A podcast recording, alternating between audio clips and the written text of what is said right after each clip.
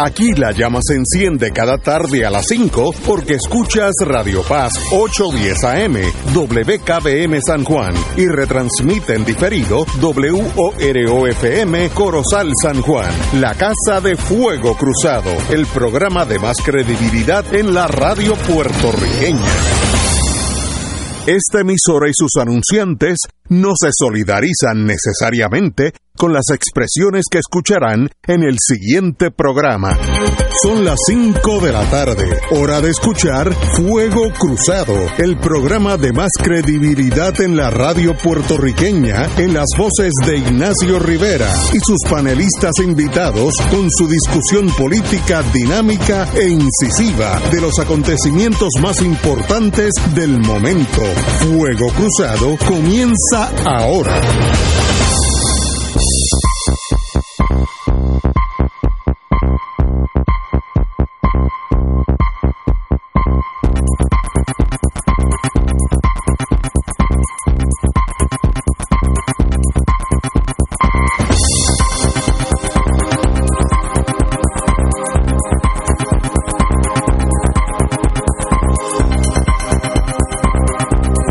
Muy buenas tardes amigos y amigas, son las 5, hoy es martes, Marilu está de abogada hoy eh, todo el día, así es que tenemos aquí a nuestro hermano, eh, el compañero, no lo voy ni a mencionar porque ya es parte de Fuego Cruzado. Buenos días Ignacio, gracias por la invitación. Un privilegio tenerte aquí. Doctor Rafael Anglada. Rafael Anglada, que no es, que no es cáscara de coco. Y, of course, el compañero Hernández. Muy buenas tardes los dos. Buenas tardes, Ignacio, a ti, a todo el público que nos escucha y a Willy en los controles.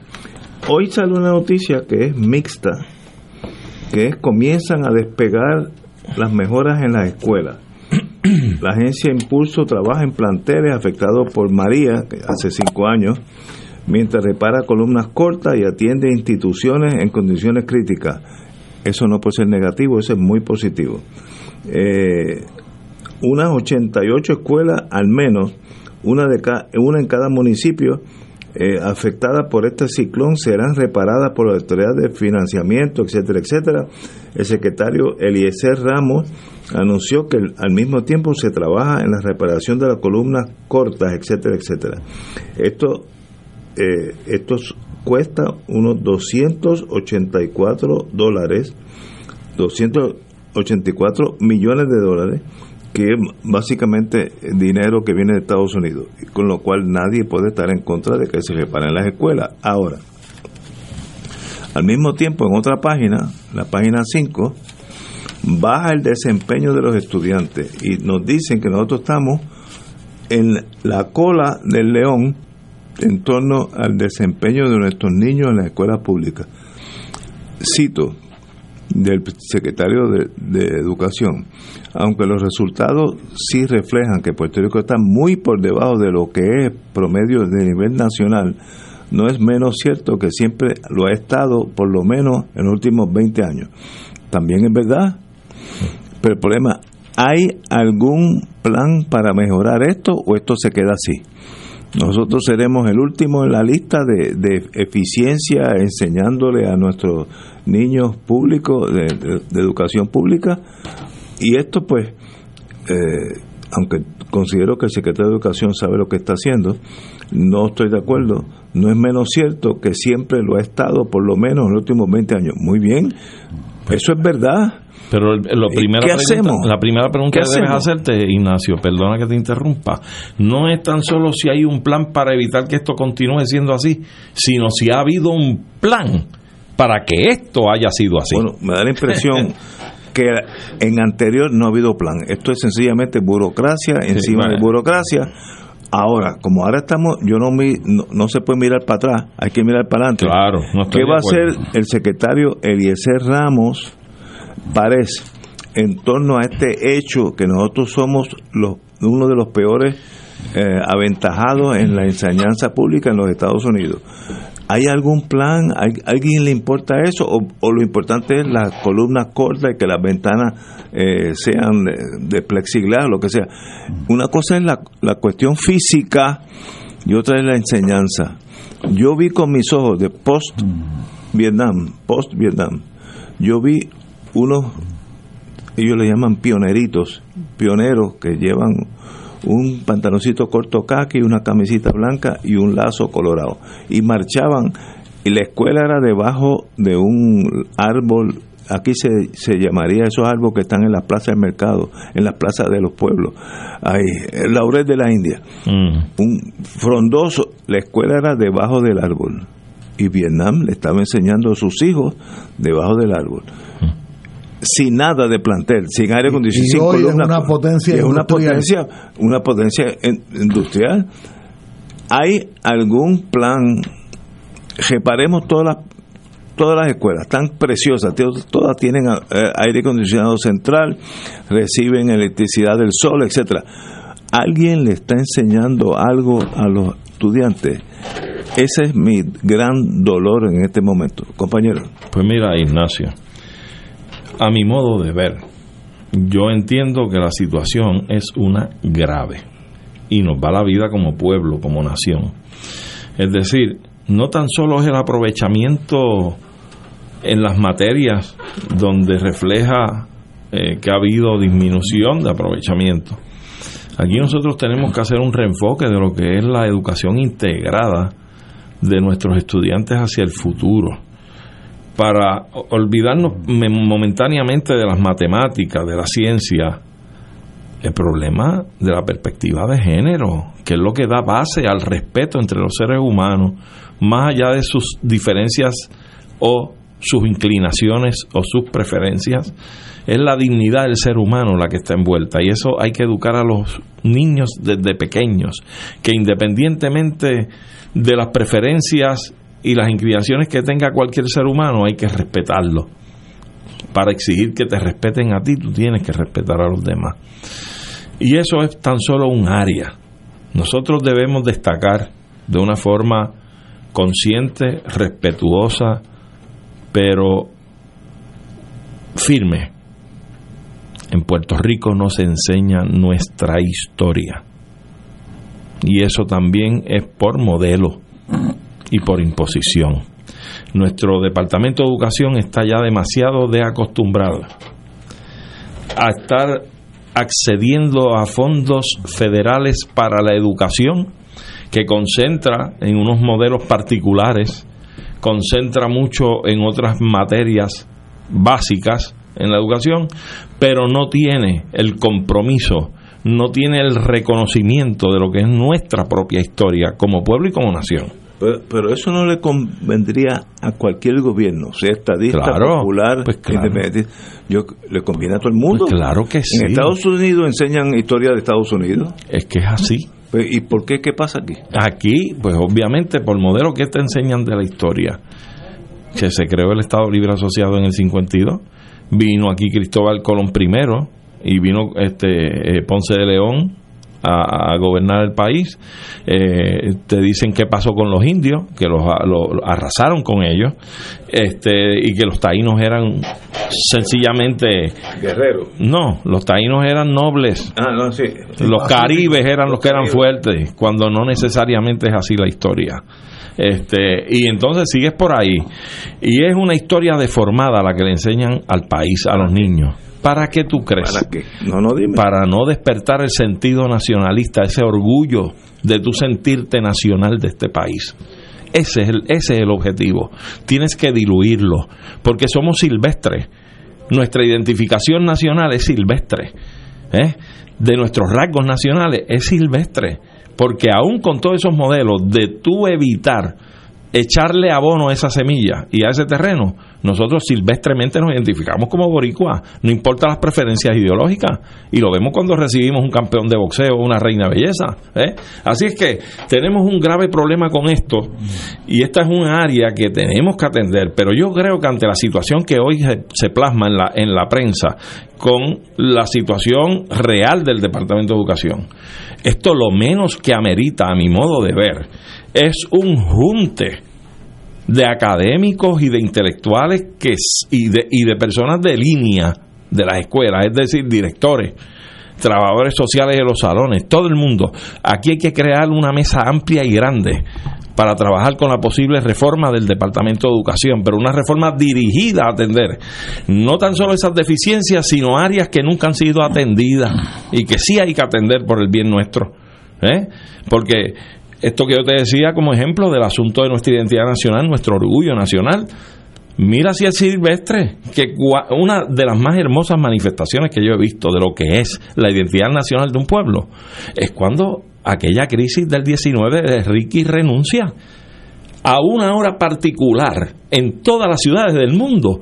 Salían todos los puertorriqueños con las banderas de Puerto Rico a exigir Ricky renuncia. Y eso en términos sociológicos es una expresión de las más hermosas que yo he visto de lo que es una nación donde toda su diáspora, no importa dónde estuviera, se identificaba como puertorriqueño, como nacional de ese país, a exigir una exigencia de desagravio. Así es que yo creo que nosotros ese eso hay que cultivarlo eso hay que hay que entrar y esto no es para tú crear este fuerzas revolucionarias ni nada de eso no es que tenemos que conocer nuestra historia para saber quiénes somos y quiénes seguiremos siendo siempre. Igual que si fueras canadiense, debe conocer la historia de Canadá. Claro, es que es lo más natural. Yo no veo el problema con eso, compañero. Mira, eh, primero, todo esto, casi todo lo he dicho anteriormente. Eh, mi padre fue funcionario del viejo Departamento de Instrucción Pública. Cuando Cándido Olivera se lo trajo de la Junta de Planes al Departamento de Instrucción en la calle Vela en Atorrey. Eh, y fue fundador de ese edificio que está, llamaríamos ahora, detrás de Plaza de las Américas, en la parte de atrás del viejo barrio Toquío de Atorrey. Eh, mi padre pudo estudiar ingeniería en Mayagüez gracias a que yo tuve tres tíos paternos, tres, uno varón y dos hembras, que los tres fueron maestros normales, normales con la N mayúscula, este, que era lo que prevalecía en Puerto Rico en la década del 20 y el 30. Y gracias a la magnanimidad de esos tres tíos míos, mi padre pudo estudiar ingeniería en el Colegio de Mayagüez, graduado en el 1937. Este, yo acompañaba a una de mis tías a un salón de clases en La Labra, en Santurce yo tendría ocho años, 1900 más o menos 58, 59. Yo creo que ella enseñaba álgebra de noveno grado en la Labra. Y, paso por allí todos los días y miro esa segunda, ese segundo piso de la ventana que correspondería al salón de mi tía. Eh, más trayendo la cosa más al presente, Ustedes saben que yo siempre he reiterado la preocupación que en esta mesa expone Héctor Luis Acevedo, que yo creo que de todos los panelistas que hay en el programa, es el que más consistentemente eh, se ha preocupado, por lo menos eh, en, la, en el debate, ¿verdad? Eh, por el tema de la educación. Mm. Este, el problema no son los 800 millones de dólares el problema no son los aires acondicionados. Ignacio habla del árbol de, ¿cómo se llama? Laurel, de, la, India, de la India, en Vietnam. Y la semana pasada, en Pinar de Río, en Cuba, estaban dando clases eh, eh, debajo de Guano, eh, ante una provincia bastante destrozada por el, el huracán Fiona. Fiona. o el otro? Ian. Ian, Ian, el que pasó de allá. Eh, el problema de la educación, los tres lo vivimos con nuestros clientes. Eh, en Puerto Rico lo que prevalece es analfabetismo funcional. Hay excelentes profesores en todas las escuelas, de todas las edades. Hay escuelas magnetos eh, las mejores notas en, en, la entrada a la universidad, etcétera. Sin embargo, lo que uno ve a cada rato es que las, las clases no empiezan. Eh, le negaron la entrada a un muchacho porque los zapatos creo que eran negros, ahora en agosto. Eh, no recuerdo si fue un Macao o dónde fue. Este, yo paso por, por la escuela esta que está en la de Diego en Santurce, que dicen que ahora es una, una escuela de ballet. Siempre la veo cerrada con candado. Una estructura preciosa, por cierto, al lado de San Juan Center, entre eh, Pueblo Superextra y San Juan Center. El problema de la educación no es eh, cuántas ventanas van a arreglar. Ya yo he dicho anteriormente algo, me imagino que será polémico. Yo no creo que las elecciones y los eventos electorales deben ser en las escuelas, porque yo soy testigo de que dejan los salones destrozados y durante toda esa semana, si la elección es un martes, allí no se da clase de lunes a viernes. Y yo he pasado por innumerables escuelas y yo sé cómo se cómo dejan esos salones de clase. Este aquí este los refugios con todo respeto no deben ser en las escuelas. En Puerto Rico hay centenares de estadios centenares de canchas de baloncesto bajo techo, centenares de sótanos, centenares de hoteles. ¿Por qué tienen que meter a los refugiados en las escuelas? Y nuevamente a destrozar las escuelas, los pobres muchachos se quedan fuera de la escuela, se rompe el circuito, eh, me refiero a los días lectivos, y, y, repito, yo no soy un yo no yo no, yo no, yo no, yo no soy un experto en pedagogía, pero hay que tener sentido común.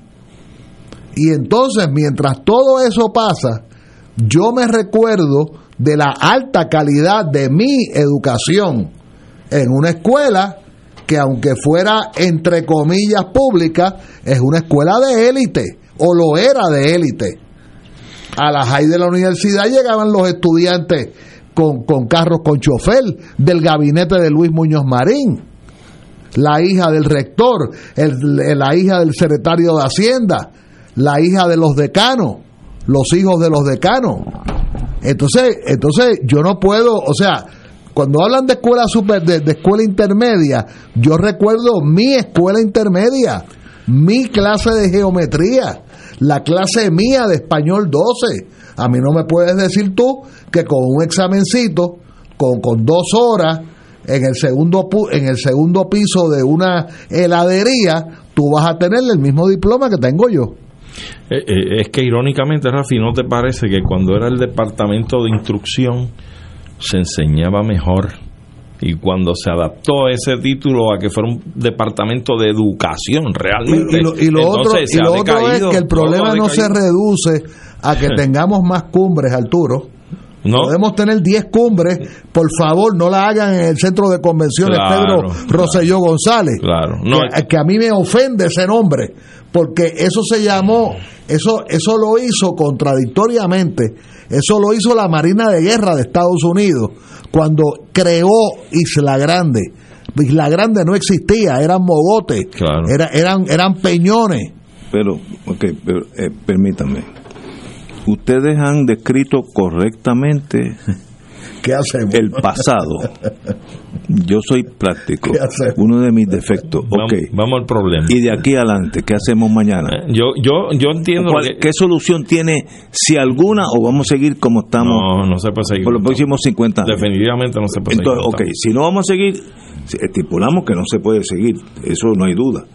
¿Cuál es la solución? Bueno, yo entiendo, independientemente de la, impresión que tiene Rafi de cumbres, que yo no creo que sea una cumbre lo que se debe establecer. después de la cumbre. No, no, no. Aquí tiene que haber un equipo de trabajo constante, aleatorio, al Departamento de Educación y que, y que cuente con personas no designadas por políticos ni por nadie. O sea, aquí tiene que haber un filtro. Arturo, pero hubo dos grandes intelectuales, César Rey y, Rafael Aragunde. Estamos de acuerdo. ya pasaron los intelectuales por allí. Es cierto. Don Ángel Quintero Rivera. Pero tienes un aparato que es un monstruo, el Departamento de Educación, y tú tienes que bregar con ese monstruo y tienes que reconceptualizarlo y tienes que hacer unos cambios y unos ajustes. Y tú tienes que tener un equipo interdisciplinario, no para fotos y cócteles, de eso no es que yo estoy hablando, un equipo permanente aliado de ese departamento, que esté mirando en la radiografía de qué es lo que ocurre, dónde que está la obstrucción, dónde es que no funciona y dónde se van a implantar los cambios. Esto hay que hacerlo urgentemente. Pero, pero ok, eso no se puede hacer si el gobernador o la gobernadora en el futuro no tiene eso como una meta. No, para ellos. Eh, porque si no, la burocracia, lo importante es los trabajos, eh, el carro con, con escolta. Es, yo conozco los burócratas. Oye, y vamos a dejar una cosa ahí en ese departamento también están los educadores rojos, los educadores azules, y eso es una, uno de los problemas graves de por, Por tanto, hasta que no tengamos un gobernador que diga, miren señores, yo voy a estar aquí cuatro años nada más, yo no voy para ocho, yo voy para cuatro. Pero voy a arreglar todo esto. Desde mañana yo voy a ir al Departamento de Educación, ver cuál es el problema, y yo voy a solucionarlo o tratarlo. Ah, que, me, que el establishment de educación, que es un, eso, eso son una quinta columna en el país, me puede este, asesinar, para eso tengo escolta. Pero en el interín voy a hacer algo por la educación del país. Eso lo hizo Vietnam en, en mis tiempos. Dijeron, bueno, Estados Unidos destruyó todos los generadores, las plantas de electricidad completas en el país, completa, no quedó una. Estuvo oscura dos, tres, cuatro años. Eh, todo el sistema de, agua para llegar a agua a tu casa, todo, no quedó nada. Y Vietnam dijo, desde mañana empezamos a educar el pueblo futuro, el pueblo vietnamita de aquí a 20 años va a ser uno educado. Qué crimen contra la humanidad. Y, ya llegaron. Sí, pero es que había había una dirección que decir, ok, nos tumbaron todos, nos mataron dos millones de dos millones de vietnamitas. Ok, muy bien, pasa la página, pasa la página Mañana empezamos a enseñarla, aunque sea debajo de un árbol. Ese ímpetu, yo no lo veo, nunca lo he visto. Y después de una victoria como la que tuvo Vietnam, no importa el costo, la victoria que tuvo, que lo consagró en la historia de la humanidad. Pero se pudieron haber quedado en, los cócteles. Y una noticia, una noticia nueva que es muy esperanzadora es que Vietnam y China han mejorado dramáticamente las clases sus relaciones recientemente. No, no, sí, sí. Y la masa de gente pobre, creo que en China ha habido un crecimiento económico enorme también. Yo fui a yo fui a Vietnam 5, 10 años, no me acuerdo, después de la guerra y es como si el, piloto se hubiera equivocado y hubiera aterrizado en otro país.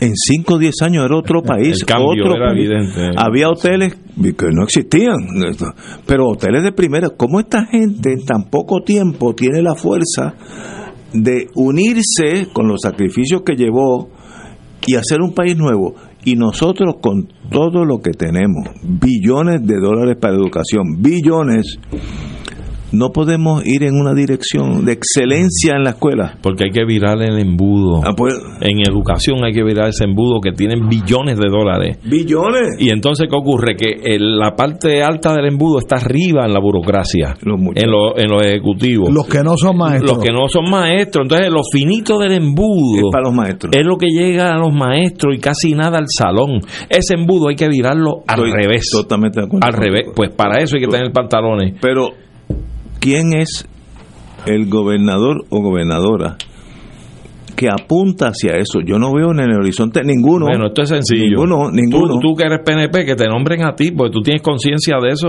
no, y lo puedes hacer. No duro cuatro años, pero lo hago, lo hago. Pues claro, lo hago. Ese es el problema. Aquí tiene que empoderarse gente en lo que es el ejercicio de la cosa administrativa y el poder administrativo gente comprometida con los cambios para el bien del país. La educación es Número primaria al país.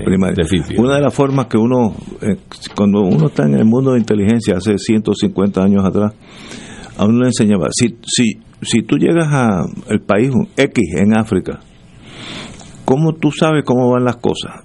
Coteja la educación pública. Coteja cómo el país maneja los animales realengos, perro, gato, lo que sea. En la India la, hay, las vacas son sagradas. Las vacas, en, en Egipto los camellos. Mira cómo ese país maneja con los, los en, en, en, Argentina serían los descamisados, los de abajo. Y ese es el país. Y otra, otra técnica, vete a un sitio, un cafetín de yello y mira el baño público. Si vas a Suecia, el baño público se puede operar del corazón abierto. Ahora, no entres en Kenya en eso. Eso, los, los agentes se entrenan para ver, y ya yo sé, no Para me hacer una radiografía. Sí, Mira, y Kenya va para arriba. Sí, también. Y Uganda Pero- también. Y nosotros. Yo creo que hay un Pues, factor, eh, hay un yo no- factor. yo yo en- estoy aquí. En todo esto hay, en- hay un factor en la ecuación que no lo hemos mencionado. Estamos carentes de unos poderes soberanos para tomar decisiones correctas y como deben ser. Yo estoy de acuerdo ahora, ahora. O sea que Pero- hace falta la independencia. no, no, pero con la independencia tú puedes tener una república, Honduras, eh, Guatemala, que son un basket case. Tú necesitas líderes a lo Gandhi, Claro. que cogió un país más pobre que Honduras Claro. y hizo una potencia, pero él dio su vida a ese país. Nosotros tenemos ese talento, Tenemos ese el arrojo. talento, tenemos el talento, tenemos los líderes. Lo que pasa es que están en el lado para donde ustedes nunca miran. Están para Nunca otro se lado. mira hacia el comunismo No, internacional. ves, tú ves, mira, tú ves. Hablando de comunismo, No, pero- pero- está desfasado de la realidad. Llevo 40 años de atraso. Señores, vamos a una pausa y regresamos con Fuego Cruzado. No, mira, Esto es Fuego Cruzado por Radio Paz 810 AM.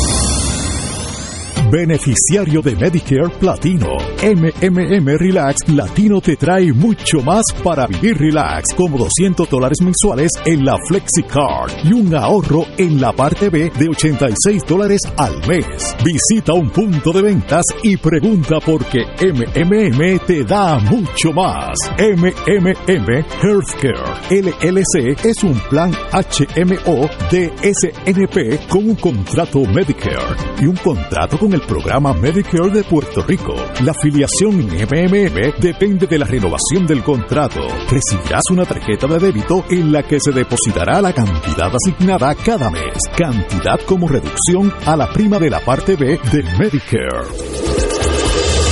Fuego Cruzado está contigo en todo Puerto Rico.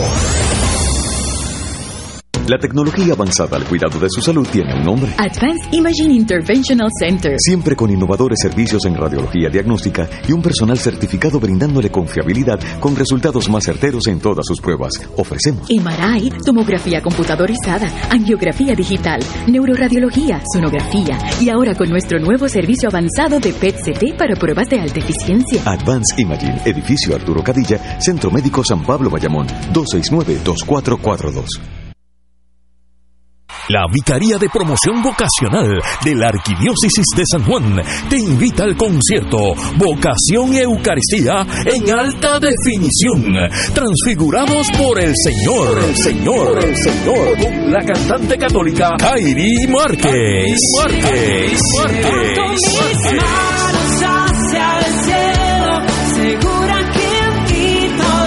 En la parroquia María Auxiliadora de Cantera, sábado 29 de octubre, 7 de la noche. Con la participación especial de Joseph Full of Him. Y otra sorpresa. Disfruta de una experiencia que edificará el espíritu.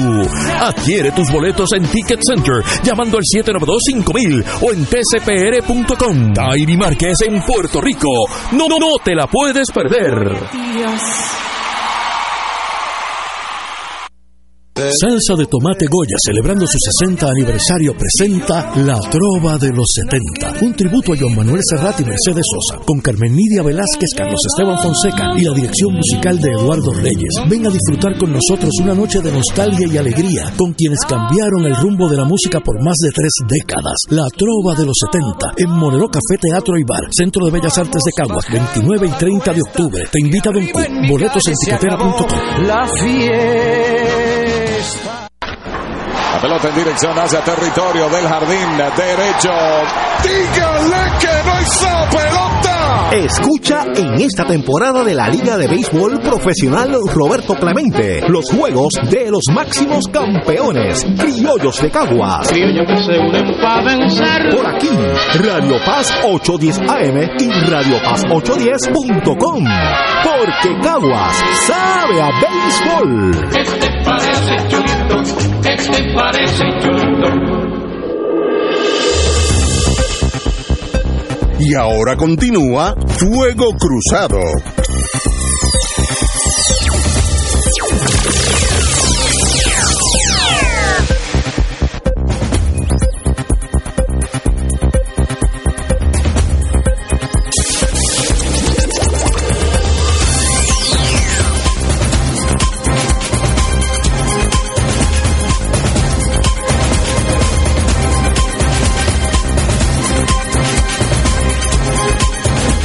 Empecemos ahora, compañero.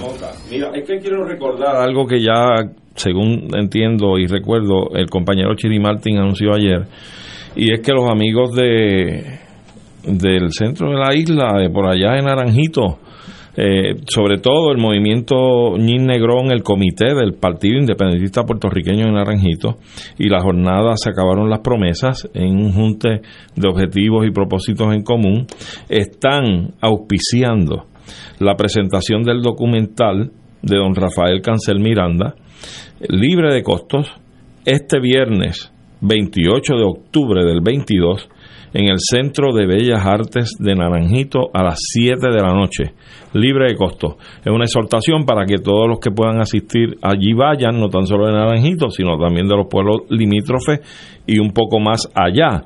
Y yo creo que esto cobra bastante relevancia, siendo el 28 de octubre cuando se presenta, a dos días de rememorar la revolución de 1950 del Partido Nacionalista liderada por don Pedro Albizu Campos.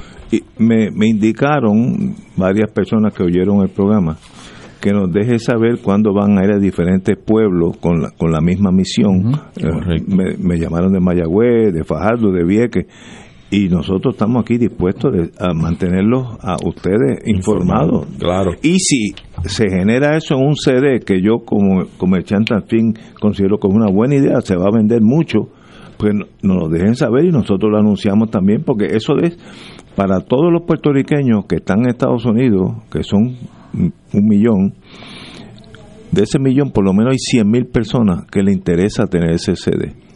Por lo menos. Así que eh, eh, eso es importante. Por ejemplo, yo lo compraría cinco para todos mis hijos. Se lo mandaría a todos Estados Unidos. Porque es importante que sepan por dónde pasaron ellos. Inclusive con ese CD en el exterior tú puedes hacer reuniones y actividades donde presentes el documental. Ignacio, y aprovechar este momento, eh, primero para, parece que llueve y no escampa.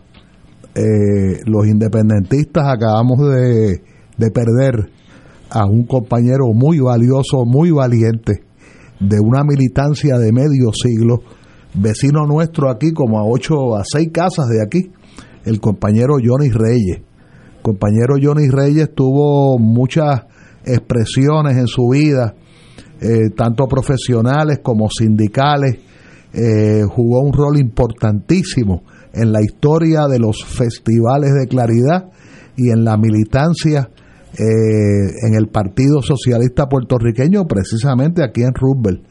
Eh, falleció ayer en la madrugada a la edad de 75 años, eh, víctima de la diabetes tipo 2. La familia está muy unida y en estos momentos se están haciendo los últimos arreglos para eh, honrar su memoria en la funeraria Buxeda y el entierro sería en el municipio de Sidra. Todavía no hay horas ni días, pero todos aquellos independentistas que lo quisimos tanto, a él y a Carmín, estemos pendientes. eh, honor a Jory Reyes. Eh, yo quiero unirme a esas sentidas palabras de Rafi eh, en la expresión luctuosa a su familia y mantenerlo en el recuerdo como debe proceder. Bueno, continuemos. Eh, estamos bien, el tiempo estamos bien. Ya Willy, que es el que manda aquí, dijo, me hizo así con la mano, síguelo. Autogolpe en el PPD. Cuando la primera vez que yo oí autogolpe fue con Fujimori en Perú. Que él dijo, espérate, yo soy presidente, pero me quedo aquí. Me requedo. Y hay, u- hay una columna hoy excelente, de página 32 del Nuevo Día, de mi querido hermano. Eh, y con Tertulio. no, sí, a- ayer, ayer almorzamos un montón de tiempo juntos, José Hernández Mayoral, y básicamente dice, eh, como es tan intelectual, eh, de las enmiendas propuestas al reglamento del Partido Popular, la que más controversia ha causado ha sido la del comité ejecutivo. Hay dos quejas principales. Uno, que cancela una elección y mantiene a José Luis Dalmao, uno de los presuntos aspirantes, presidiendo el PPD. Y dos, que dirigir un partido por un comité de, nuevas de nueve personas, algo que se ha aprobado y no funciona, y eso en eso estoy totalmente de acuerdo con un comité de nueve personas no va a llegar a, acuerdo a nada. Pero, eh, de ser cierta la primera, la enmienda constituiría un, un autogolpe a los Fujimori. El presidente del partido ha procurado desde el poder enmendar las reglas para quedarse dirigiendo el partido y no enfrentarse a una votación a la que él mismo había convocado hacía dos meses, obviamente porque se da cuenta que la va a perder. ¿Qué gana él? ¿Es tan importante para él quedarse en el poder como presidente del Partido Popular? Esa es su vida, llegó a, su máxima expresión. ¿Cuál es? Como uno aprende en inteligencia, nadie es loco. Todo el mundo tiene una razón, razón de être en francés, razón de ser ¿Qué busca Dalmao? ¿Cuál es, ¿Cuál es su meta? Para mí yo estoy perdido, pero compañero, ustedes que son más inteligentes que yo. No, eso difiero de su de su clasificación, pero bueno, este, yo lo que ocurre es que tomar esa noticia o ese comentario abstractamente de lo que precedió a ello, pues, pues no sé, la reacción o tal vez la forma de pensar lo que está ocurriendo sería diferente. Y me explico previo a este esta movida, vimos que Dalmao, como presidente del Partido Popular, anunció unas elecciones para el Partido Popular y todos los populares, para dos cosas, según recuerdo. Una, para elegir la nueva directiva y directivos del Partido Popular, incluyendo presidencia y vicepresidencia. Y para decidir sobre el rumbo ideológico del Partido Popular, es decir, si avalaban una definición de soberanía dentro de las estructuras objetivas políticas del Partido Popular o él era como estaba. Eso levantó unas discrepancias en el seno del Partido Popular que provocaron que tuviera que meter freno a esa propuesta y luego cambió las fechas. ¿Ah? Y luego cambió la fecha, se modificó uno de, una de las dos elecciones. Finalmente, ahora lo que llega es esto que acabas de decir. Lo de la definición del rumbo ideológico del Partido Popular se quedó en el camino. Eso no lo ha retomado. Ahora tenemos el asunto de la estructura y su administración y su dirección y ahora se monta esta situación. Según lo, lo que he escuchado, esta propuesta está al margen de lo que dicta el reglamento del Partido Popular. Es decir, el Partido Popular dicta que luego de unas elecciones donde no donde sufran una derrota, la presidencia del partido la tienen que decidir dentro de los próximos dos años. Es decir, ahora en este mes. No, a, los dos años. A los dos años, en noviembre de este, de este año, tienen que decidir ese asunto. Ya tú ves de salida que el planteamiento que se hace echa por, por la borda ese mandato reglamentario que tiene el Partido Popular y eso crea una situación. Entonces, ¿cómo? Eh, y entonces plantean que esto es una idea y unas propuestas que han hecho y han formulado.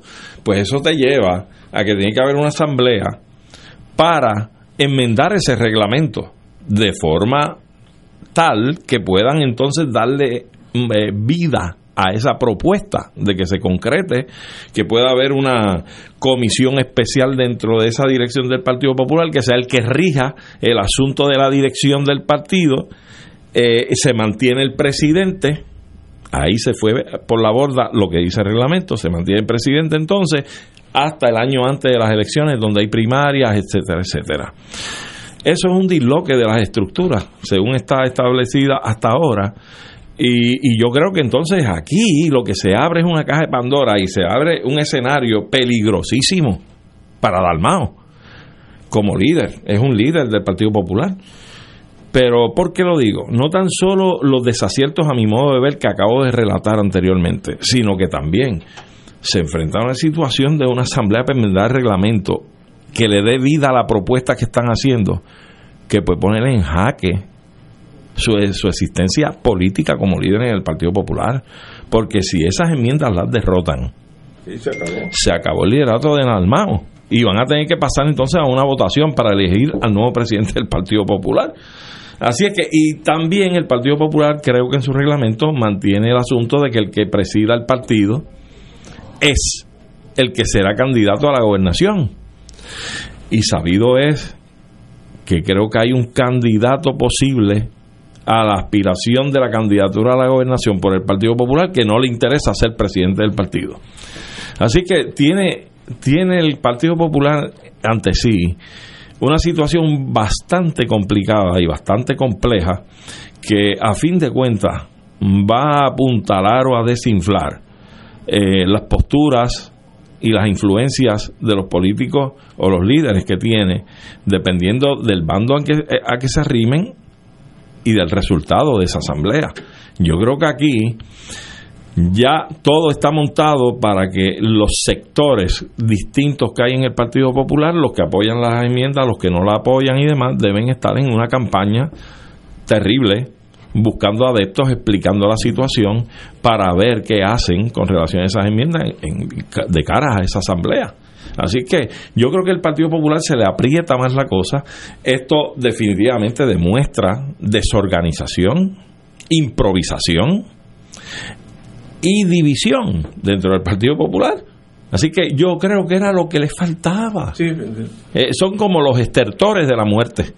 Estoy totalmente de acuerdo contigo. Compañero. Yo creo que ustedes lo complican más de la cuenta. Empezando por, por mi amigo José eh, Alfredo Hernández Mayoral. Yo lo que creo es que José Luis Dalmado nunca ha sido dirigente de nada. Bueno, Muy en, muy en particularmente nunca ha sido dirige, presidente del Partido Popular Democrático. Eso es de cuento. Él se coló como presidente del Senado en una mayoría, ¿cómo se dice? Una mayoría, este, tiene una palabra cuando no es absoluta, es, es, es casi una mayoría. Este, y se coló en la presidencia del Partido Popular Democrático en su peor momento, cuando menos fuerza ha tenido, cuando no se asemeja ni en la sombra a lo que una vez fue. Entonces todo esto es una todo esto es como un disco rayado, o sea, no hagamos la asamblea en noviembre, vamos a hacerla en diciembre. Este, yo lo que creo es que él no, yo lo dije aquí varias veces, él no ha sido dirigente de nada, de nada. Este, eh, no, no estamos, o sea, han habido dos seres humanos del Partido Popular Democrático que anteriormente han sido presidentes del PPD y presidentes del Senado simultáneamente. Uno se llamaba Luis Muñoz Marín Claro, y el otro se llamaba Rafael Hernández Colón. claro. Entonces, él no, José Luis Dalmau no está en esa liga No, eso es verdad. no está en esa liga. Entonces, a todo esto, una legislatura donde los legisladores se creen que tienen poder. Ellos se creen que son importantes. Y se está haciendo un trabajo desde la oposición, desde la oposición educada, desde la oposición eh, verdadera, ¿verdad? Estamos pensando en, en Bernabe, en, en Ana Irma, en María de Lourdes, en Denis Márquez, en el doctor Vargas Vidot, eh, se me queda alguien. Pero esa legislatura es eunuca. Una legislatura que no puede legislar, que no puede decidir nada, porque no puede decidir nada, porque eh, tiene una junta de control fiscal encima. Además, que la calidad de los legisladores hace un montón de cuatrienios deja mucho que desear. O sea, personas que nadie los conoce ni en la calle donde viven en, su- en sus respectivos municipios. Eso no es un dirigente.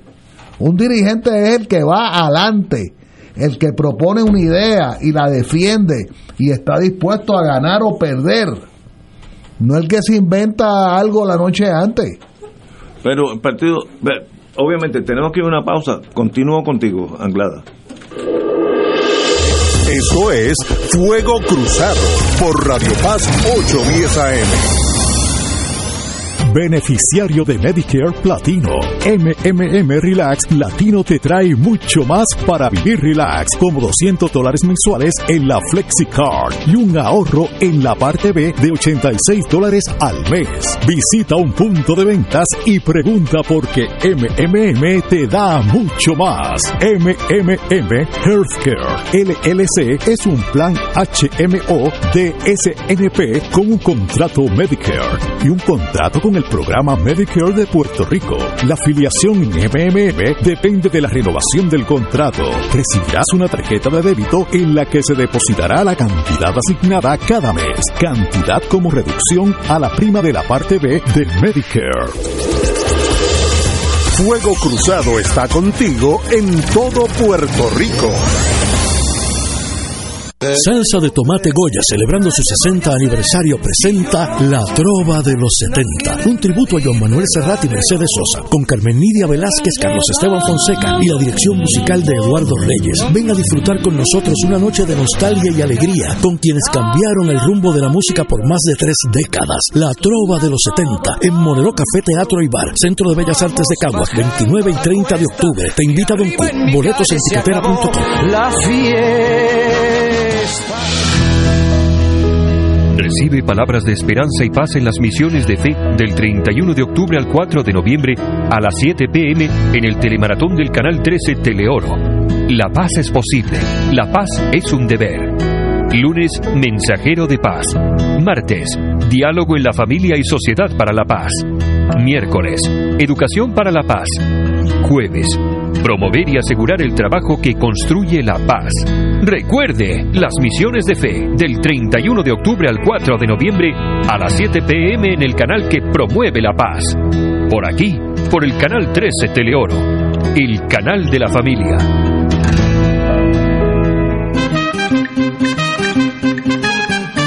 ¿Sabías que existen cooperativas de trabajo, agrícola, vivienda, transporte, supermercados, farmacias, comunales, juveniles, entre otras? Y Oro 92.5 FM y Radio Paz 810 AM se unen a la celebración del mes del cooperativismo puertorriqueño. ¡Felicidades! Y ahora continúa Fuego Cruzado.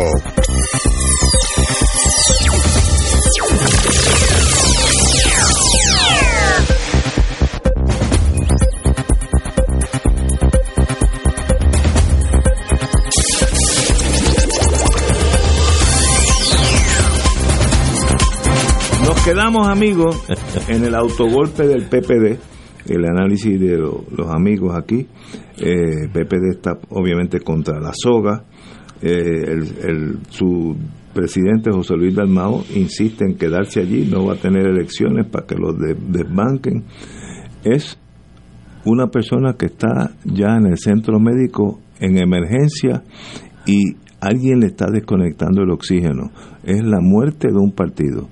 Ahora, lo importante, y la pregunta es anglada, aquel partido cuando éramos chiquitos, nosotros tres que más o menos tenemos la misma edad, give or take, eh, ganaba sobre 60% del voto y, y- todos los pueblos, era- una cosa arrolladora. Y hay lo que hay que preguntarse ahora, ¿cómo de esa realidad hace dos generaciones, una generación o dos, hemos llegado a que este partido está en segundo puesto con 32%, la mitad de los votos que cuando nosotros éramos jóvenes sacaba el Partido Popular.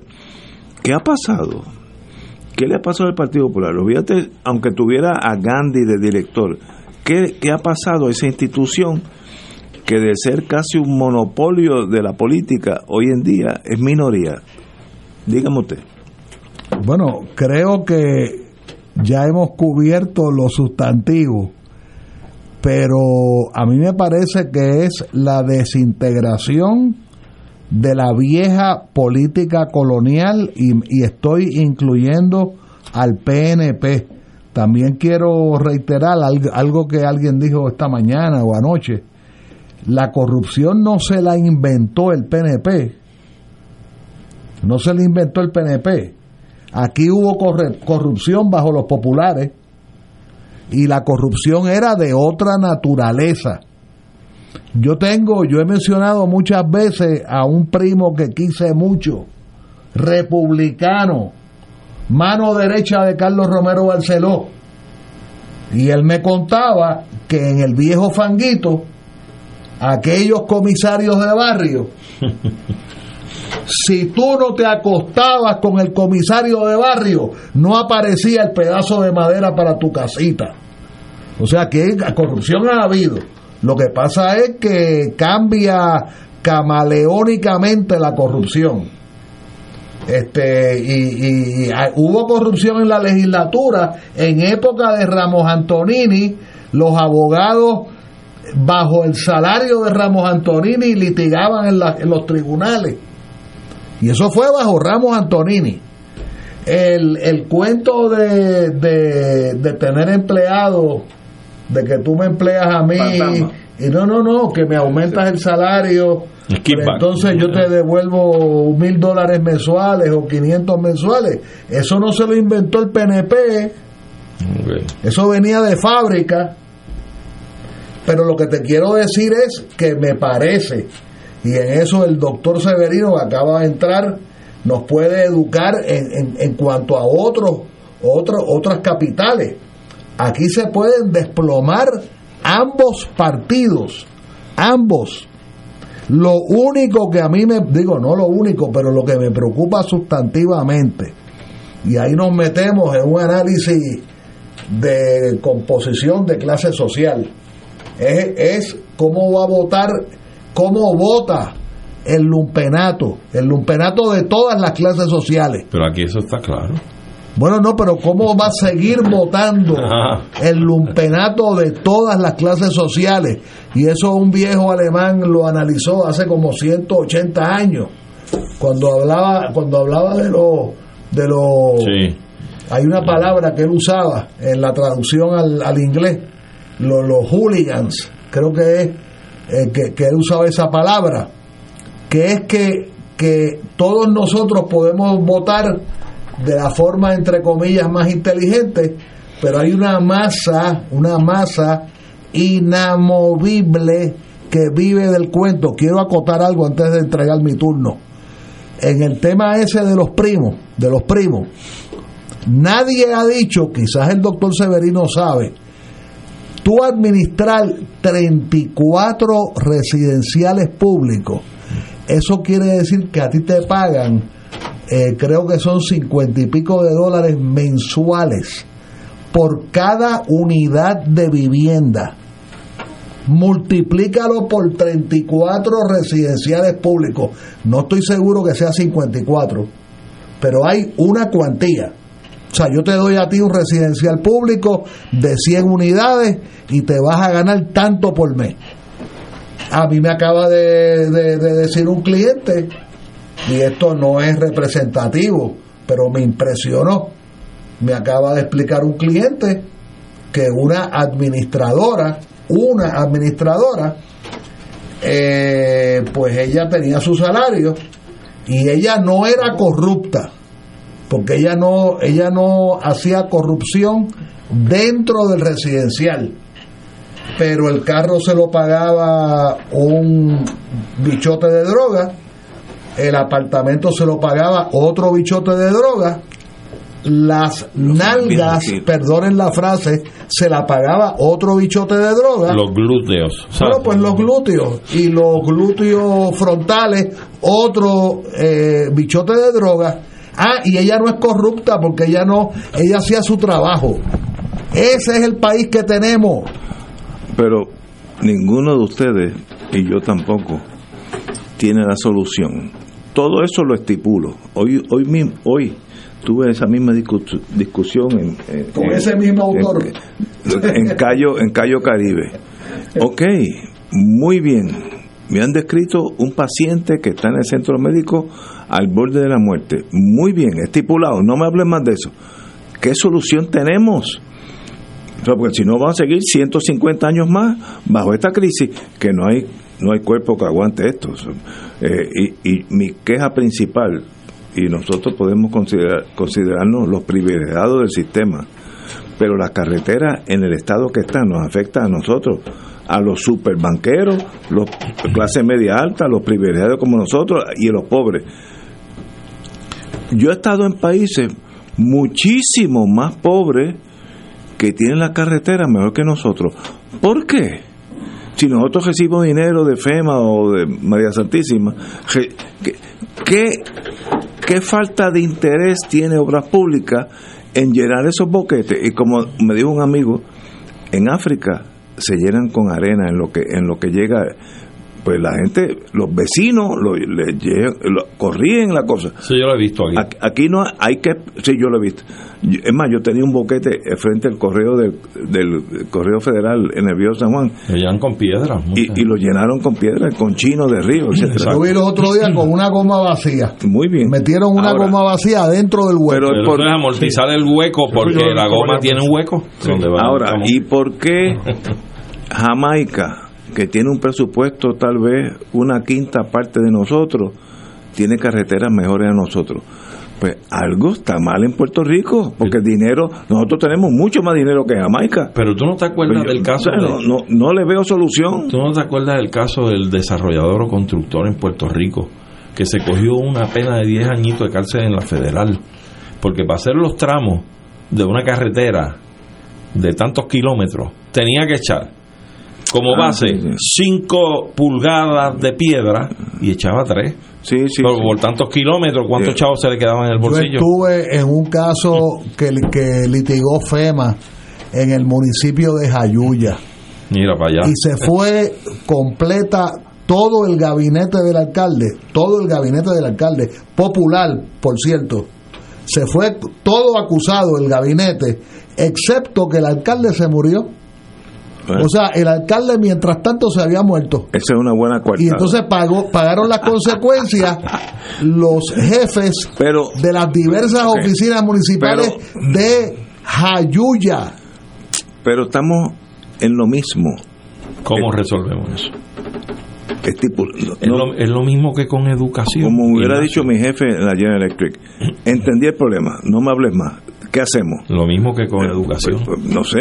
Aquí tú tienes que tener un gobernador que se baje de la guagua, que abandone el escritorio de la fortaleza, y búsquelo. que no vaya a los banquetes. O que no vaya a la fortaleza. Eh, punto. Y se tire a la calle. Estoy de acuerdo. Que no vaya a la fortaleza. Eh, eh, oye, hay quejas de estas calles, de aquello lo otro. Vamos, para allá. Secretario de Obras Públicas, vente conmigo, vamos a resolver esto. con un equipo detrás de que me cogen nota, yo quiero aquí un informe toda la semana de los progresos en este programa. Vean a Petro en Facebook, Ignacio, aprovechar perdona, la viuda de Johnny Reyes me está informando aparentemente que las exequias en Buxeda son este viernes a partir de las 10 de la mañana y el sábado el entierro es en el municipio de Sidra. Señores, tenemos que ir a una pausa y regresamos con la hora de Severino. Esto es Fuego Cruzado por Radio Paz 810 AM. Beneficiario de Medicare Platino, se acabaron los referidos. Ahora, con Triple S Advantage, no necesitas referido para visitar a tus especialistas o hacerte pruebas médicas. Llama hoy y cámbiate a Platino Titán de Triple S Advantage. Platino Titán cubre 38 municipios. Para detalles, vea la evidencia de cubierta. Triple S Advantage es una organización de cuidado coordinado con un contrato con Medicare y un contrato con el programa de Medicaid de Puerto Rico. La afiliación a Triple S Advantage depende de la renovación de contrato. Fuego Cruzado está contigo en todo Puerto Rico.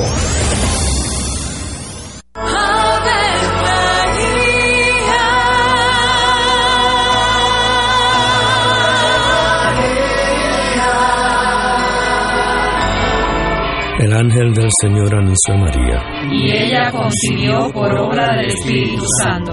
Dios te salve María, llena eres de gracia, el Señor es contigo. Bendita tú eres entre todas las mujeres, y bendito es el fruto de tu vientre Jesús. Santa María, Madre de Dios, ruega por nosotros pecadores, ahora y en la hora de nuestra muerte. Amén. He aquí la esclava del Señor. Hágase en mí según tu palabra. Dios te salve María, llena eres de gracia, el Señor es contigo.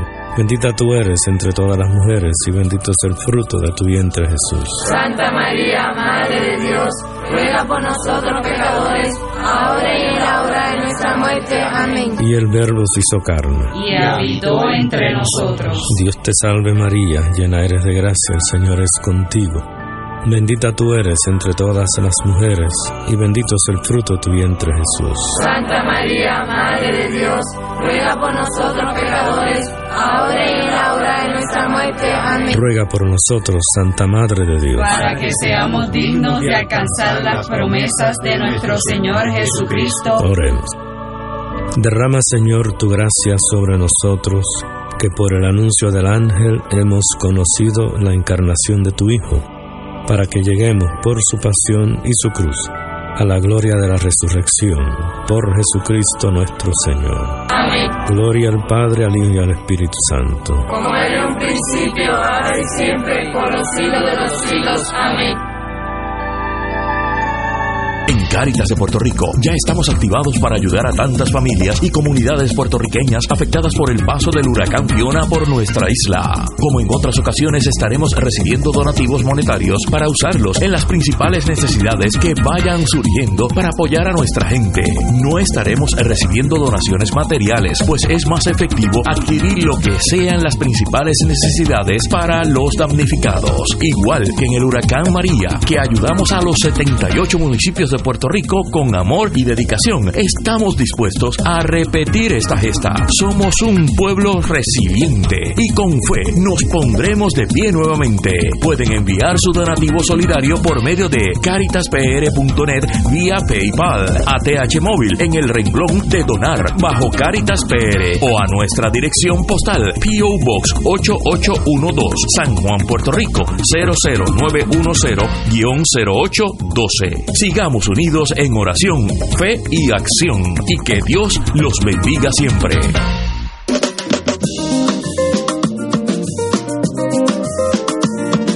Los días transcurren y tú siempre conmigo. Si llueve, si truena o si sale el sol, tú siempre me das tu buena energía. Eres música, risa, la voz que pone a pensar.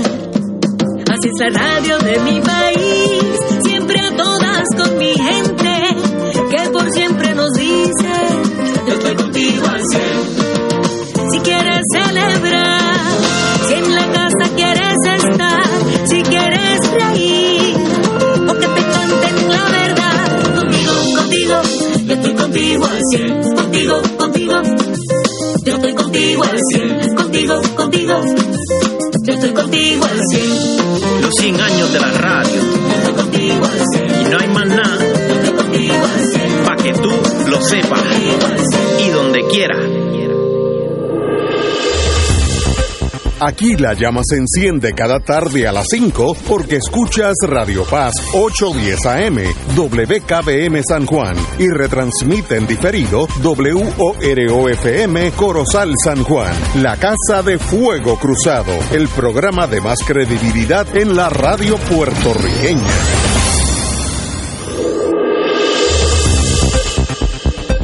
Y ahora continúa Fuego Cruzado. Lo próximo es un segmento pagado. Buenas tardes amigos y amigas, beneficiarios de Medicare, ahí estoy yo, y de Triple S Advantage. Estamos contigo con beneficios y servicios para cuidar tu salud y darte más acceso a tus servicios médicos.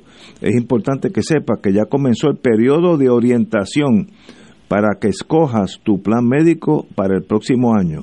Hoy con nosotros los amigos de Triple S Advantage para que los expertos te orienten de lo que debes hacer. Compañeros de Triple S. Buenas noches a todos. Muy buenas. Gracias por la, por la oportunidad de estar con ustedes en la tarde de hoy. Y claro, venimos a traer la información bien importante sobre ¿verdad? el periodo de orientación de Medicare Advantage que ya comenzó, llevamos ya unas semanitas en él y por eso es bien importante que todo beneficiario de Medicare se oriente sobre los distintos beneficios que tenemos para ellos. Y claro, para comenzar les traigo algunos ejemplos, uno de ellos es la nueva Convocar. La nueva Convocar viene con nuevos usos y hasta con 1.800 dólares al año para que puedan hacer sus compras y pagos. Algunos de los nuevos usos que trae la nueva Convocar son la compra y el pago de alimentos en restaurantes de comida rápida, el pago de artículos OTC adicionales a los que ¿verdad? ya están incluidos en su beneficio de OTC de su cubierta, productos de limpieza del hogar, el pago del gas propano, ¿verdad? Para cuando vaya a cocinar. Adicional a eso, el pago de copagos y coaseguros de servicios de salud. Así que, ¿verdad? Si usted va a alguna farmacia, algún doctor y tiene un copago que pagar, los puede pagar con esta nueva Convocar. Adicional a este beneficio de la Convocar, para que usted siga ahorrando, tenemos algunas cubiertas con hasta 1.978 dólares al año en beneficio del Biden. Y esto es dinero que va a ir directo a su cheque de seguro social, porque Triple S pues le da esta ayudita para que usted pueda pagar su prima de la parte B, que todo beneficiario de Medicare con parte A y B tiene que pagar. Así que, ¿verdad? Es una ayudita adicional que les damos para que les sobre más dinerito en su cheque del Seguro Social. Y háblanos de esos servicios que apoyan el cuidado de salud. Claro que sí. Ah, para nosotros en Triple S Advantage que usted tenga acceso a sus servicios de salud es lo más importante y por eso este año estamos lanzando una nueva aplicación para nuestros afiliados de Triple S Advantage para que puedan tener acceso a más especialistas. Sabemos que, verdad, hoy conseguir una cita con un especialista puede ser un reto y con esta nueva aplicación, a partir del primero de enero del 2023, van a tener especialistas a su alcance desde su celular o desde su tableta, su computadora, para que puedan coordinar su cita y tener esas consultas virtuales con su especialista. Wow, y además tienen ustedes una aplicación para la entrega de medicamentos y artículos OTC, over the counter. Claro que sí tenemos la aplicación Triple S en casa, donde verdad los afiliados van a poder eh, hacer la compra de sus artículos OTC o también eh, subir una receta y recibir sus medicamentos desde donde quiera que estén. Wow, eso es interesante. Eso es lo más importante, tener servicios y beneficios para cuidarte desde donde quiera que esté. ¿A dónde pueden llamar para más información? Los invitamos a que nos llamen al 1-833-766-7776. Voy a repetir el número para que lo puedan anotar. 1-833-766-7776 para que un representante pueda orientarles sobre las distintas cubiertas que tenemos para ustedes. Hay una gran gama de cubiertas, una gran gama de productos, beneficios, servicios que se ajustan a sus necesidades. Cada individuo tiene necesidades distintas y nosotros pues queremos que usted las tenga bien atendidas. Así que por eso los invitamos a que nos llamen al 1833-766-7776. ¿Durante qué horas del, del día podemos llamar? Pueden llamarnos de lunes a domingo de 8 de la mañana a 8 de la noche, así que ahora mismo hay un representante disponible si usted quiere orientarse sobre todo lo que tenemos para ustedes. Es interesante esto de lunes a domingo, sobre todo sábado y domingo, que ya usted, la mayoría no está trabajando, puede llamar de 8 de la mañana a 8 de la noche. Un privilegio, compañera. Muchas gracias por la oportunidad. Estoy a sus órdenes, como siempre. Bienvenida. Bueno, amigos, continuamos con Fuego Cruzado. Bueno, tenemos hoy, antes que todo, la hora de Severino eh, ya, ya, oye, los críticos de este programa. como ocho minutos. No, no, no, ya, ya alguien, ya este, la gente es impaciente, Oye, pero vamos. y como quiera Lula gana el domingo, ¿sabes? eso lo veremos. Usted va para el Candil este sábado. Este sábado, estamos en el Candil, estamos en una. Gracias por una invitación que se nos hace allí eh, de Tamara.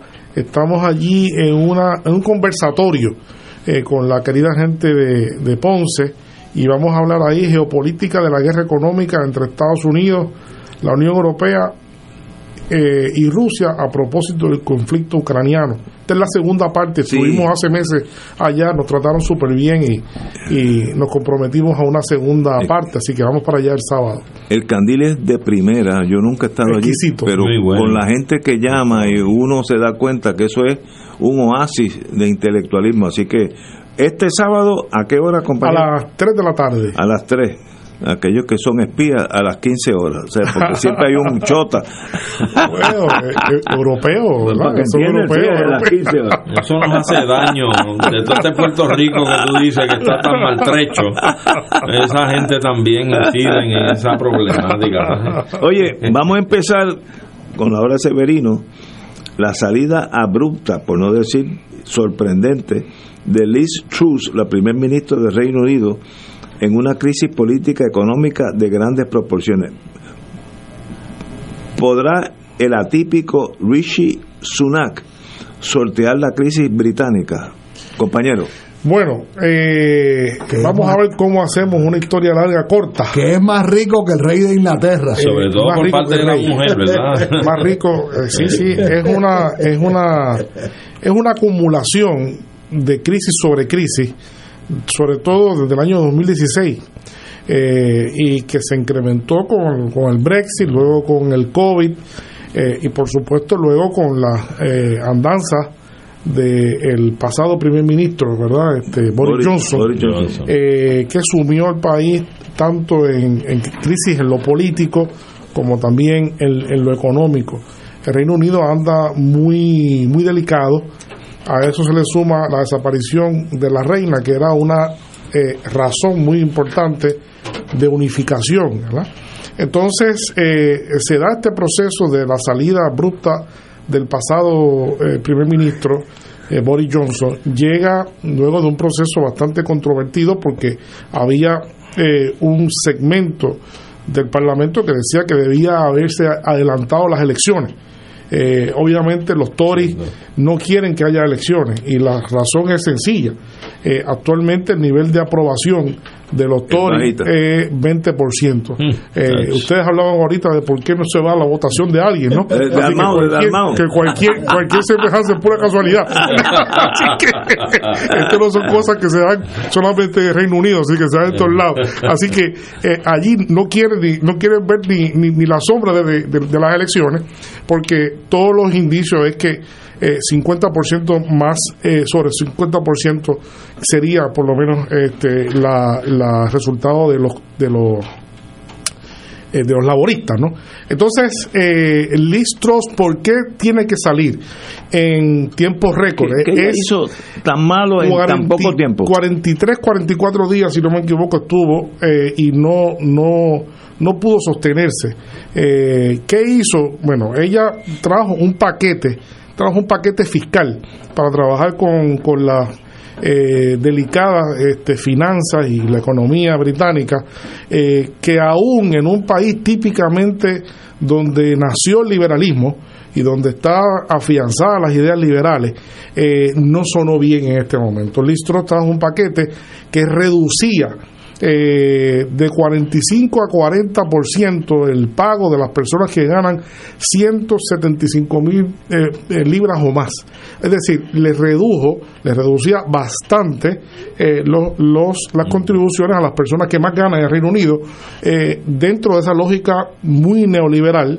Y además, eso implicaba que iba entonces necesariamente a tener menos dinero de Estado, iba a tener que reducir el gasto público más de lo que ya está reducido de los últimos siete u ocho años, que ha sido, eh, según dicen algunas personas que he leído, que ha sido una, una cosa terrible el, el Estado benefactor, como se ha ido reduciendo en el Reino Unido. Así que eh, no había otra forma de emparejar esa reducción de, de, de impuestos ni el gasto, sino que eh, el tercer aspecto de la reforma que traía ella era tomar prestado, entonces, para que el Estado funcionara, lo que le faltaba, tomarlo prestado, endeudar más el Estado. Y eso realmente fue lo que precipitó un malestar tremendo en el Parlamento. Le echaron, ella intentó echarle la culpa al ministro de, De de- Finanzas. de Finanzas, al cual tuvo que renunciar, ¿verdad? Dijo, yo no tengo la culpa de esto, y renunció, pero obviamente ya eh, la suerte estaba básicamente echada en contra de, de ella, no había quien la salvara eh, de, de este asunto. Así que tuvo que finalmente renunciar. La semana pasada hablamos muy brevemente sobre eso, pero no sabíamos que en 24 horas después que hablamos la semana pasada, el martes pasado, ya se había dado la, la- renuncia. Eh, y esto es una situación que lleva a un país como el Reino Unido eh, a un problema serio, serio porque por lo que mencioné anteriormente del, del, tema de la reina, hay un rey que no tiene los dotes ni la presencia eh, que tenía eh, su madre. Y, y toda esta inestabilidad, toda esta crisis, pues puede eh, puede, pues, estoy obviamente, uno puede especular y decir que todo esto puede ser fatal para la propia integridad del Reino Unido, porque hay procesos independentistas al interior que pueden cobrar fuerza. En estos momentos, este tipo de procesos lo que hace es que puede eh, avivar. y puede hacer que, que crezcan esto. Así que en toda esta situación, pues, entonces ya a rey puesto, ¿verdad? A rey quitado, rey puesto, y aquí ya está un primer ministro eh, de origen hindú, eh, Rishi Sunak, que es un personaje muy particular porque era ministro de finanzas con Boris Johnson y fue el primero que renunció y este y que comenzó la, la ola de, sí. Ah, él, fue, sí, él fue el que renunció el que generó la... el generó la oleada de renuncias de los ministerios verdad este fue el primero y a base de eso pues ahora eh, no tenía no tenía los, los números finalmente el propio Boris Johnson eh, intentó eh, hacer un comeback, pero se dio cuenta pronto que no, contaba con los votos y que sí los tenía Sunak. Eh, todo esto es como decía este alguien esta mañana, yo leía, esto es como un, la fórmula del gato pardo al revés, ¿no? Este, hay que todo debe continuar igual si todo se cambia, ¿no? ¿Por qué digo esto? Pues porque Richie Sunak es el primer eh, primer ministro que no es de origen eh, ¿verdad? Por lo menos fenotípicamente, fenotípicamente él es británico, nacido en el Reino Unido, es británico, pero no es representativo de el elemento fenotípico tradicional, eh, no es blanco, es de tez oscura eh, y además no es anglicanista. Su religión es el hinduista. Así que son dos, dos aspectos wow. bien interesantes que yo creo que esto no es torpemente escogido. Esto es muy, en un momento donde está cuestionada la integridad del propio Reino Unido, traer una persona de las características multiculturales de, de Rishi Sunak es muy, es muy sabio, pienso yo, es un intento muy sabio de darle cierta cohesión en un momento difícil. Que funcione o no, yo no lo sé, ¿no? Pero este, es una persona en la cual pues, puede confiar eh, todo el Parlamento, es el parlamentario más rico de todos. Eh, tiene una fortuna estimada en 750 millones de dólares, eh, de familia eh, rica, ¿no? de familia muy rica, viene de los hindúes que, que colaboraron con la colonización en África, ¿verdad? Este, que tienen una particular condición en África, algo muy interesante que algún día podemos hablar sobre eso. Eran racistas en contra de los negros. En África no lo quieren ver ni en pintura. Claro. Yo estuve, cuando yo estuve en Sudáfrica, pude hablar con la gente y los, y los, los, hindúes en África, en Tanzania, en muchos de estos países viven, viven en Sudáfrica, viven en, en, en guetos. Viven en guetos, viven en guetos porque son mal vistos porque tienen obviamente privilegios, eh, son gente de clase media, clase media alta, rica, ¿no? Eh, pero bueno. De las castas superiores. De las castas superiores, castas superiores. Okay. Eh, ese Rishi Sunak, su esposa, pues es la que es más rica que él, de hecho su eh, patrimonio combinado se cifra en 3.500 millones de libras ¿verdad? esterlinas, wow. que es una cantidad, eh, y su esposa es la mujer, él es el parlamentarista más rico del Reino Unido y su esposa es la mujer más rica del Reino Unido. Así que son, ah, se pelea por eso. Y así ambos que, más ricos que el rey. Y ambos más ricos que el que el rey, eh, sin, sin, duda, sin duda alguna. Así que es una, es una, es una movida política, sin duda alguna, es una persona que tiene unos dotes particulares, pero obviamente viene del propio establishment. Estuvo en Goldman Sachs, eh, del mundo financiero, tiene mucho dinero. Así que veremos a ver, pero independientemente de lo que sea, independientemente de lo que sea, quien sea, tiene un gran reto para sortear una economía que está en una situación muy, muy, muy delicada. Y eso este se momento. debe a la salida del Brexit. Eso fue uno de los factores. Uno de los primeros asuntos fue la salida precipitada, sin llegar a los acuerdos suficientes a la maduración política, económica y social que significaba esto. Eh, se quiso hacer a la trágala, eh, amparado por, por, por, varias personas que empujaron muchísimo, entre ellos Boris Johnson, eh, y eso pues no estaba listo, sin duda alguna no estaba listo eh, los acuerdos y ha llevado a más problemas que soluciones en el Reino Unido. Así que tiene, tienen un problema mayúsculo y ahora pues eh, no se anticipa que no pueda hacer otra cosa que reducir el gasto público nuevamente. Así que no es... Eh, eh, poca gente quiere estar en la posición de Richie Sunak en estos momentos. Ignacio, tú debes estar tranquilo porque el Brexit de Puerto Rico se va a dar diferente. Lo vamos bien negociado. Bien, negociado. Ya usted okay, va a ser bien negociado, ya usted verá. bueno, tú me dejas saber, tú me dejas saber. A dejar que saber. Ignacio va a ser parte del equipo sí, negociador. Yo creo que sí, que hace falta, hace falta. Pero Inglaterra, cuando nosotros crecíamos, era literalmente la reina de los mares. era un imperio, un imperio. Hoy estaba llegando a su final. Está llegando al final. Yo hace como dos o tres años en The Economist noté que The Economist lo dijo muy claro que Italia le había pasado en Gross National Producto Bruto Nacional, Gross National Product a Inglaterra hace como dos o tres años. Y dije, espérate, ¿cómo es eso? Que Italia ya es más poderosa económicamente que Inglaterra. Sí, O sea, eso, ha seguido, eso no, no viene de ahora con el Brexit, eso ya venía. No, no, no, la, la tendencia venía, la tendencia venía, se aceleró con el Brexit, eh, se incrementó todavía más, por supuesto, con la manera en cómo se enfrentaron las finanzas durante, durante la pandemia, que afectó bastante eh, la economía británica y finalmente pues el huracán Boris Johnson que, que acabó de verdad este pero eh, no se esperan cambios con no se esperan cambios sustantivos Con eh, con Richie Richie Sunak en términos de política exterior. Él es una persona que está ubicada perfectamente dentro del ámbito de los Tories eh, pero los Tories sí están toreando para que no haya elecciones pues porque como ya dijimos anteriormente obviamente no no tienen no tienen las de ganar en, en ningún lugar en Pero, ningún lugar pero. Carlos, yo creo que, eh, que yo creo que dentro de la- los retos mayores que tiene esta, esta figura de primer ministro Sunak, eh, va a ser no tan solo para estructurar una adecuada política económica ante la crisis que tienen en términos económicos, sino también están esos eh, estertores o, ruidos por ahí de, de- de- de independencia de unos pueblos dentro del Reino Unido.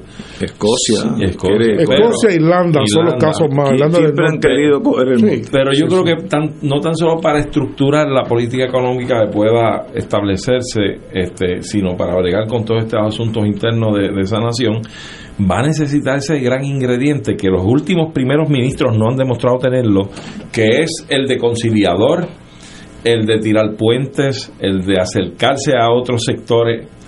Y hay que ver si este hombre, con esa cuna que tiene, ha podido cultivar ese tipo de habilidad para poder gobernar. en el poco tiempo que ha figurado como verdad como eh, en la posición que está eh, las críticas que se hacen o las conjeturas que se hacen son precisamente en ese sentido que tú dices. ¿En qué medida, en qué medida él pueda entronizarse, sintonizarse con las necesidades de la gente cuando el partido lo que está siendo criticado fuertemente es de la de, hay una crítica muy fuerte de los Tories por la desconexión que tienen con, con la con la base con la base que tienen una gran desconexión de hecho eh, salió un video un video viejo eh, que se le preguntó una vez quiénes son sus amigos eh, quiénes son sus amigos y le preguntaban bueno yo tengo amigos que son ricos tengo amigos así tengo amigos asados y también tengo algunos amigos que son trabajadores y que después que después quiso cambiarlo porque le hicieron crítica y ese video se lo sacaron ahora otra vez diciendo que es básicamente una persona de alta alcurnia que circula en unos circuitos muy particulares y que no tiene realmente base en lo popular, en, en las necesidades de la gente. Así que eso es una gran interrogante. Eso no quiere decir que no lo pueda hacer, a lo mejor lo puede hacer. Hay gente que son muy habilidosa, ¿verdad? Y que Claro. tienen esa capacidad. Eh, las deficiencias que tenga un gobernante la puede, la puede arreglar trayendo gente que le puedan ayudar, ¿verdad? Este, en eso, eso uno, esto, la política es en ese sentido misteriosa, pero no hay duda de que tendrá, eh, tu pregunta es muy válida y es la pregunta que se está haciendo por parte de mucha gente ahora mismo en el Reino Unido.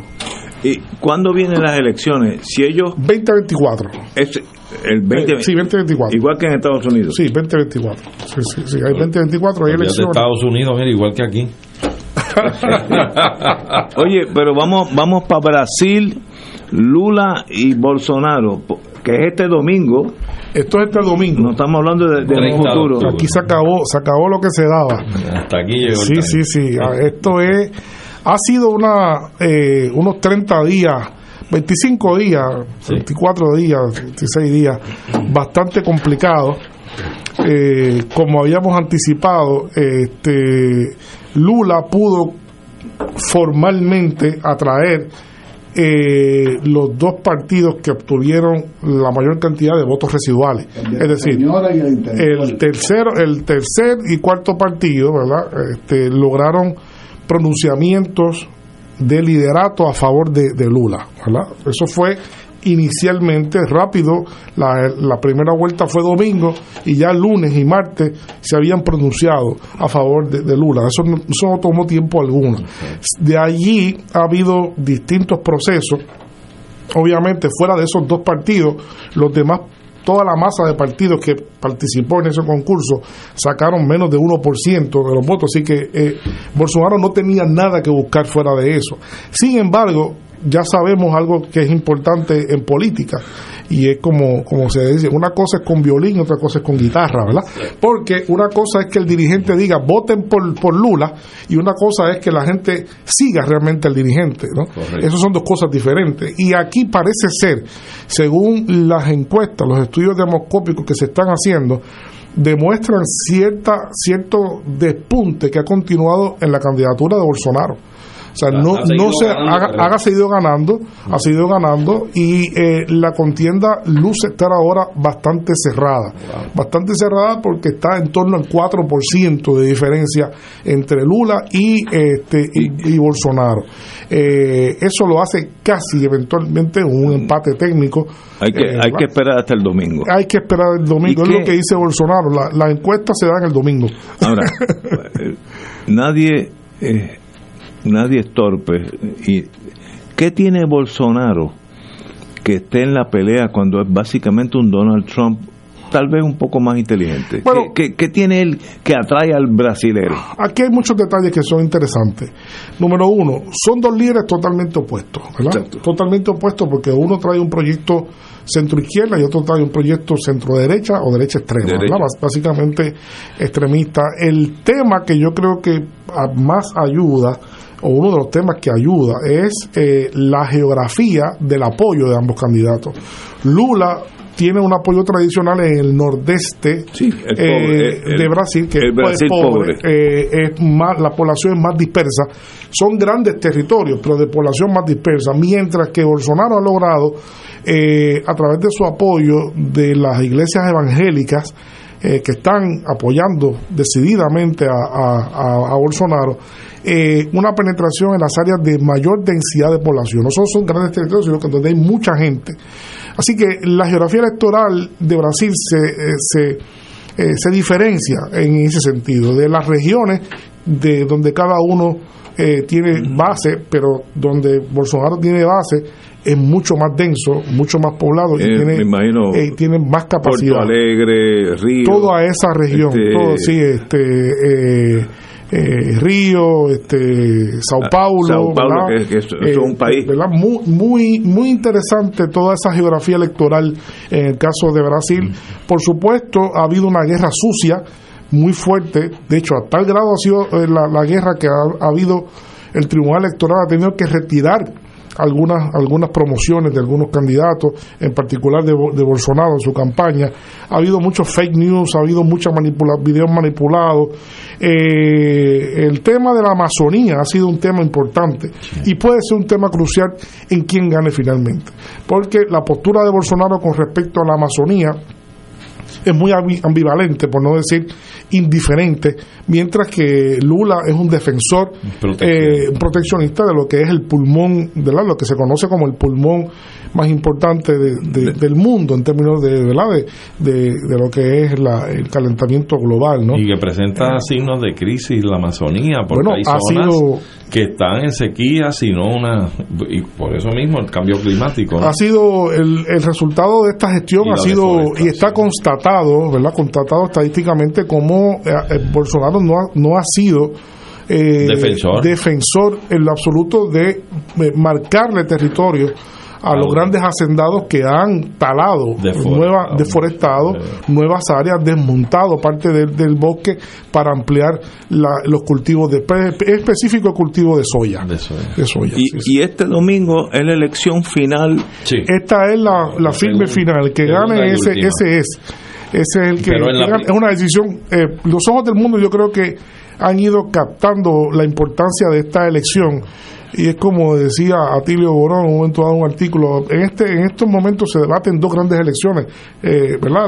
las congresionales en Estados Unidos y, la elección de, Brasil, porque pueden cambiar. Brasil es un país demasiado grande, es un, es un peso específico, el proyecto de Lula es un proyecto que viene a, a culminar un proceso de gobiernos progresistas en América Latina eh, y la proyección de Lula con el BRICS, ¿verdad? Con, con los BRICS y la proyección como país emergente es de mucho peso, de mucho peso en este momento en el cual se habla de un nuevo orden mundial. Pues obviamente una persona como Lula puede tener mucho mucho que ver con ese proceso. Ahora, en la primera etapa de la elección, perdóname, el, Lula sacó 48%, 48. y 43% fue Bolsonaro. Sí. O sea que hay una diferencia de un 5% aproximadamente. Esta es otra elección. Esta es otra. Otra. Esta es otra elección. Y las, y las encuestas marcan que hay una diferencia más o menos de un 4. 5 a 4. 5 a 4. o sea, mantienen más o menos el margen hasta ahora. 52 a, 52 a 45. Que representan 6 millones de votos. Sí. Pero lo que a mí me sorprende, como alguien tan derechista y tan troglodita como Bolsonaro está en la pelea, porque en mi mundo hubiera tenido el 3%, no, tiene te puede ganar la elección. Es lo mismo de Trump. Es lo mismo, el fenómeno es el mismo fenómeno que está viendo con, con, no se puede dejar de decir que en Brasil hay un, un pasado autoritario. en Brasil hay un pasado autoritario, ¿verdad? Ha habido ha habido este el ese elemento de militar, ¿verdad? Que lo dejó lo dejó a un lado Bolsonaro para proyectarse como un político liberal le ha surtido efecto también sin duda alguna. Él ha hecho ajustes en su campaña que le ha dado mayor mayor proyección electoral. Este ha sido muy hábil ha contratado a las mejores cabezas para manejar su campaña. Incluso alguna gente que estaban con Lula lo fue contratado por él ¿verdad? así que así que ha habido una lucha sin cuartel eh, por este por esta eh, estas elecciones ahora. Carlos, ¿qué páginas web tú seguirías el domingo? El domingo eh, va a transmitir completamente el evento por Telesur. van a transmitir, yo creo que todas, yo, mira, yo a mí me ha sorprendido, la atención no es usual, pero yo creo que todos los grandes canales van a seguir con lujo de detalle el transcurso de la. Para ti, para mí, a las 6 de la tarde, ya, llámate a Severino.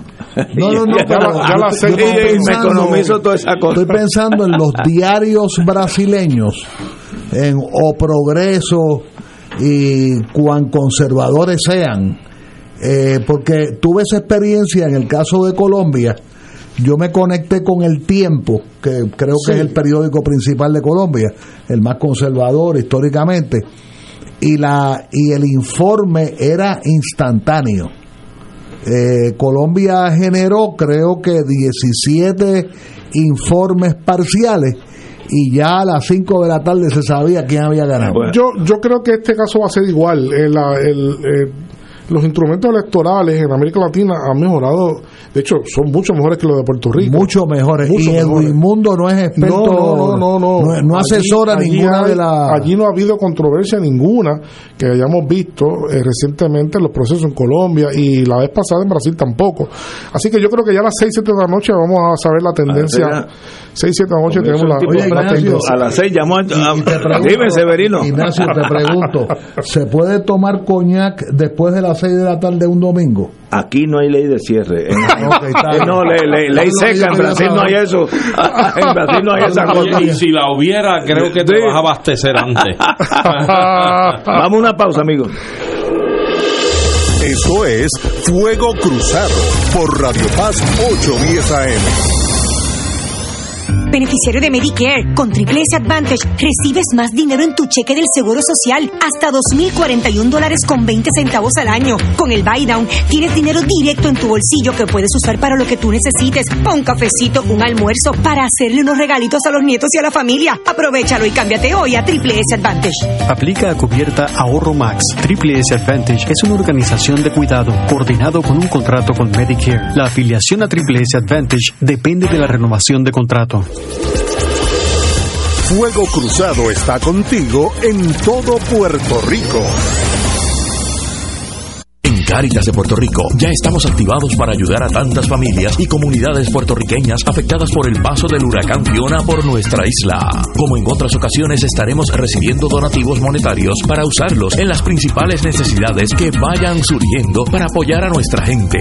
No estaremos recibiendo donaciones materiales, pues es más efectivo adquirir lo que sean las principales necesidades para los damnificados. Igual que en el huracán María, que ayudamos a los 78 municipios de Puerto Rico con amor y dedicación. Estamos dispuestos a repetir esta gesta. Somos un pueblo resiliente y con fe nos pondremos de pie nuevamente. Pueden enviar su donativo solidario por medio de caritaspr.net vía PayPal, ATH móvil en el renglón de donar bajo Caritas PR o a nuestra dirección postal PO Box 8812 San Juan, Puerto Rico 00910-0812. Sigamos en oración, fe y acción, y que Dios los bendiga siempre. Fuego Cruzado, el programa de más credibilidad en la radio puertorriqueña, es ahora la tribuna abierta de análisis noticioso, con diversas perspectivas que exploran el trasfondo de lo que acontece a diario y cómo nos afecta. Escucha Ignacio Rivera y sus panelistas invitados de lunes a viernes en Fuego Cruzado en transmisión diferida a las 10 de la noche por Oro 92.5 FM. Acompáñanos en el telemaratón del Canal 13 Teleoro. La paz es posible. La paz es un deber y ayúdanos a seguir promoviendo la verdad del Evangelio.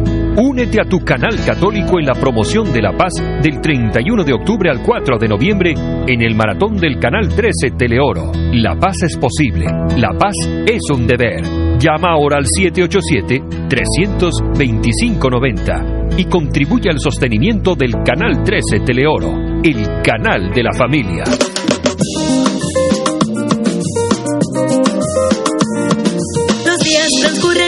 Siempre conmigo. Si llueve, si truena o si sale el sol, tú siempre me das tu buena energía. Eres música, risa, la voz que pone a pensar. Así es la radio de mi país, siempre a todas con mi gente, que por siempre nos dice, yo estoy contigo al.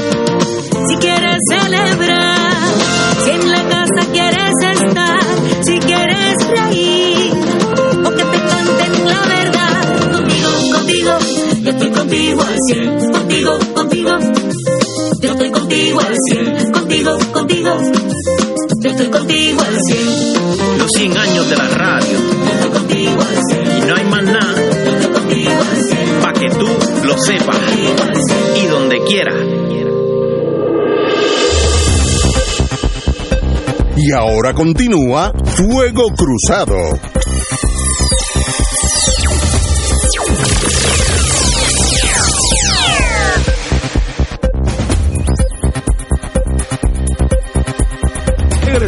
Amigos y amigas Fuego Cruzado. Bueno, en Haití, la, la ONU, Organización, Organización de Naciones Unidas, eh, va a mandar un contingente. ¿Por dónde vamos en torno a, a nuestra hermana república? La oncena invasión. Bueno, lo último, lo último Eso es que importante. se acaba, es importante seguir el rastro de los acontecimientos en Haití, porque es muy, es muy eh, significativo. Eh, eh, sabíamos que, y hablamos aquí la última vez, que hubo una intentona de aprobar una resolución eh, por parte de Estados Unidos y Canadá, la cual no fue, fue vetada por China y, Y Rusia. Rusia. Eh, estos, estos días recientes se volvió a presentar una resolución en el Consejo de Seguridad y fue aprobada unánimemente. ¿Qué quiere decir eso? Eso quiere decir que hubo una intensa, y Rafi que conoce de eso, hubo una intensa negociación. Sí. Algo se negoció ahí, yo no sé, pero algo se negoció para que entonces fuera unánime, incluyendo el voto que era contrario eh, de Rusia y de China para en qué consiste la en qué consiste en este momento la eh, la resolución la resolución es para sancionar a todos los jefes de pandilla y movilizarlos en Haití que no puedan salir y además confiscar sus bienes unos movimientos verdad eso iba a decirle que ese era el predicado de esta resolución que probablemente pues tuvo el elemento de la cohesión de todos los miembros del Pero ¿cómo se, ¿cómo se logra eso si no es con ocupación militar?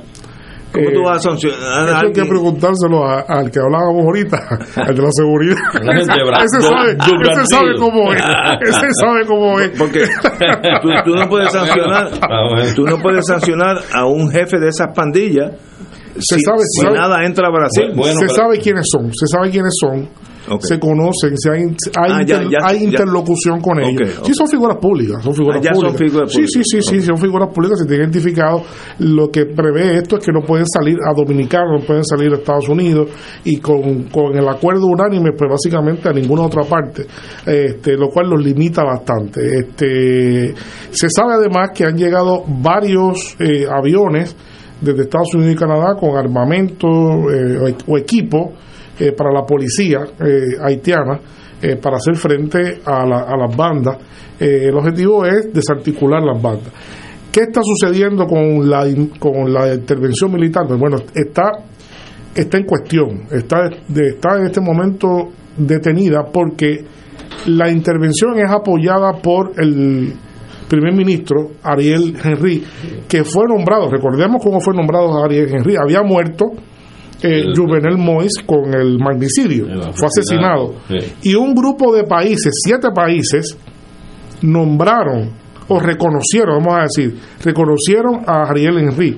Ariel Henry no ha sido nombrado por nadie en Haití, ni ha sido secundado por nadie. No hay gobierno. Eh, no hay gobierno, es un poder extranjero lo que lo ponen ahí. Ariel Henry es el que está pidiendo la intervención militar. Entonces, eh, lo que se sospecha es que la intención política de la petición de la intervención tiene que ver con la pretensión de mantenerse en el poder. Eh, los movimientos sociales que han ido aumentando después de una desmovilización grande de la sociedad haitiana, ha ido creciendo un, un fuerte, vigoroso movimiento social, se oponen totalmente a una intervención. Se oponen totalmente a la intervención y la razón es muy sencilla. Las intervenciones, la historia de las intervenciones recientes en Haití han dejado un saldo muy negativo, han traído muchos más problemas, no han logrado solucionar en nada. Este, los problemas han sido parte de esto.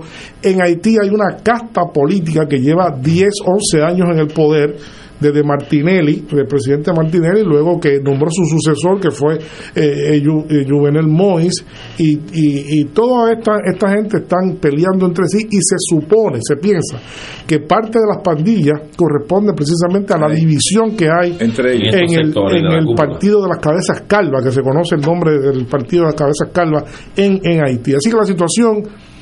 Eh, podría llegar a ser bastante explosiva si hay un movimiento eh, de, intervención extranjera, porque la gente en Haití está armada, en Haití hay cantidad de armas, hay cantidad de armas circulando y la gente no quiere la intervención. Así que vamos a ver lo que va a suceder en el, en el vecino y hermano país de Haití. Muy triste el cuadro, eh, muy eh, este, desolador la situación que vive eh, Haití en este momento. A mí me da, la me da la impresión que Estados Unidos no tiene el menor interés en Haití. De verdad. no, no, no, no suena, no, no, no. Nunca lo. bueno, es una cosa de las Naciones Unidas o de la OEA, pero sí, de Estados no, Unidos. Sí, no. Ok, dime, dime. Porque el, el eh, realmente no hay interés de que haya un gobierno eh, que no sea afín a Estados Unidos y lo que está eso, lo que eso está vamos viendo, a eso podemos estipularlo. El gobierno va a ser amigo o enemigo. eh, lo que está lo que está viendo es un movimiento el movimiento que más se comienza a consolidar y que puede ser clave en todo esto es uno que se llama que lo mencioné la vez, la vez pasada los hijos de Desalín ¿no? que es una figura muy emblemática verdad Desalín es uno de los padres de la patria este haitiana y, y y, está en un, en un ámbito, se puede decir, de centro izquierda.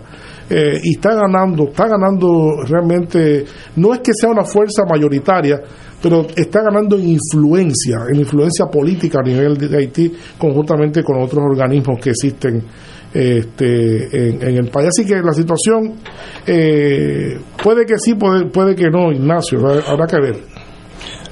Yo, lo, yo sé que cuando ha habido intervenciones, no ha sido de los Estados Unidos, sino ha sido vía la OEA, las Naciones Unidas, que no ha sido... No, no, no, claro, ha sido las Naciones Unidas. Sí, porque Estados Unidos tiene una historia allí de intervenciones nefastas en, los años 20. Eh, estuvieron allí como... No son ese tipo de intervenciones de, las que ocurrieron en el siglo XX, sino son unas una intervenciones de nuevo cuño ah, por la minusta ¿verdad? De, la, de las Naciones Unidas eh, pero han traído enfermedades, han traído violaciones en masa, han traído un montón de problemas que han dejado unas cicatrices muy serias y sobre todo porque hay total impunidad con respecto a lo que sucedió.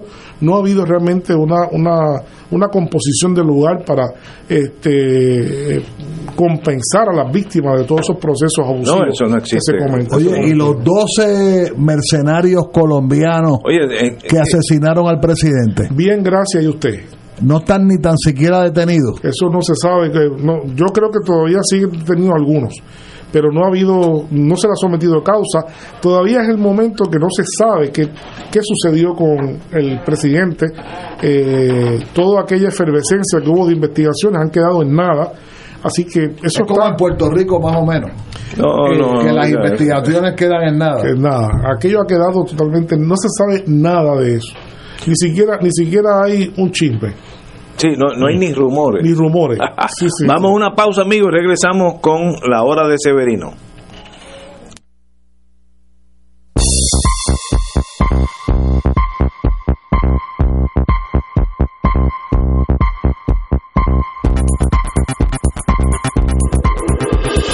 Esto es Fuego Cruzado por Radio Paz 810 AM. Beneficiario de Medicare Platino, se acabaron los referidos. Ahora, con Triple S Advantage, no necesitas referido para visitar a tus especialistas o hacerte pruebas médicas. Llama hoy y cámbiate a Platino Titán de Triple S Advantage. Platino Titán cubre 38 municipios. Para detalles, vea la evidencia de cubierta. Triple S Advantage es una organización de cuidado coordinado con un contrato con Medicare y un contrato con el programa de Medicaid de Puerto Rico. La afiliación a Triple S Advantage depende de la renovación de contrato. Fuego Cruzado está contigo en todo Puerto Rico.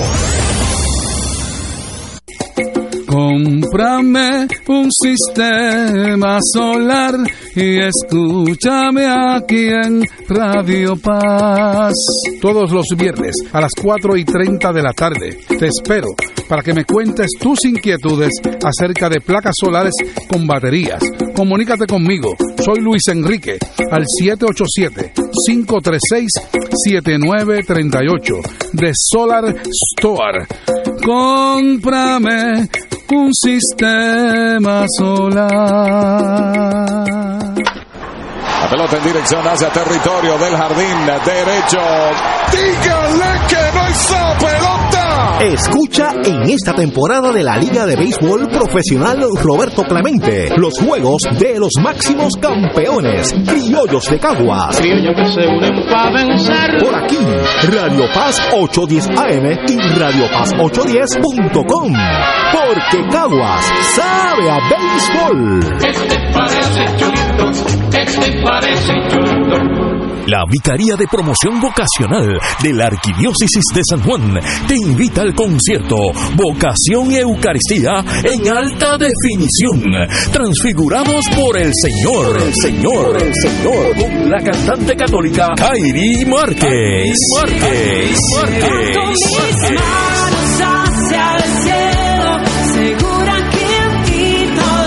En la parroquia María Auxiliadora de Cantera, sábado 29 de octubre, 7 de la noche, con la participación especial de Joseph Full of Him y otra sorpresa. Disfruta de una experiencia que edificará el espíritu. Adquiere tus boletos en Ticket Center llamando al 792-5000 o en tcpr.com. Tairi Márquez en Puerto Rico. No, no, no te la puedes perder.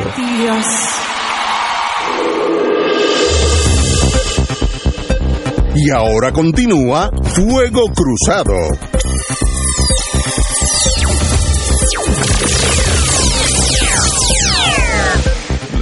Regresamos, amigos y amigas, Fuego Cruzado. Revalida Xi Jinping, China, hacia un inédito tercer mandato al frente del gigante asiático.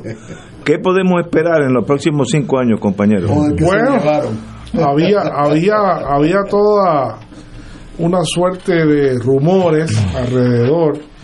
Eh, se, se sabe que existe un sector dentro del Partido Comunista eh, Chino que es eh, más cercano a los Estados Unidos. Este, y hay otro sector que es más distanciado a las políticas de Estados Unidos. Eh, y la tensión era saber hasta dónde podía llegar ese, ese sector. Con, la, con el triunfo de Xi Jinping, con el nombramiento y la extensión de su mandato por un inédito tercer este, término de cinco años que solamente ha estado más tiempo Mao Zedong, el fundador de la, de la República Popular, pues entonces Xi Jinping se convierte en, un, dirigente histórico de la República Popular en este momento y yo creo que no cabe duda eh, que en los tiempos, estos últimos 10 años que ha estado al, eh, sobre, sobre dirigiendo el país, China ha alcanzado realmente unos, unos logros portentosos. Hay que recordar simplemente como paréntesis que en el año, apenas en el año 2003, que fue los otros días, China todavía, China por primera vez integra el, el top 10 de los países de mayor eh, Producto Interno Bruto. Eso fue los otros días. Y a partir de ese momento no ha hecho otra cosa que en esos 20 años eh, apareció como número 10 en la lista de los primeros 10 en Producto Interno Bruto y del número 10 ha brincado, ¿verdad? El número 10 ha brincado al número 2.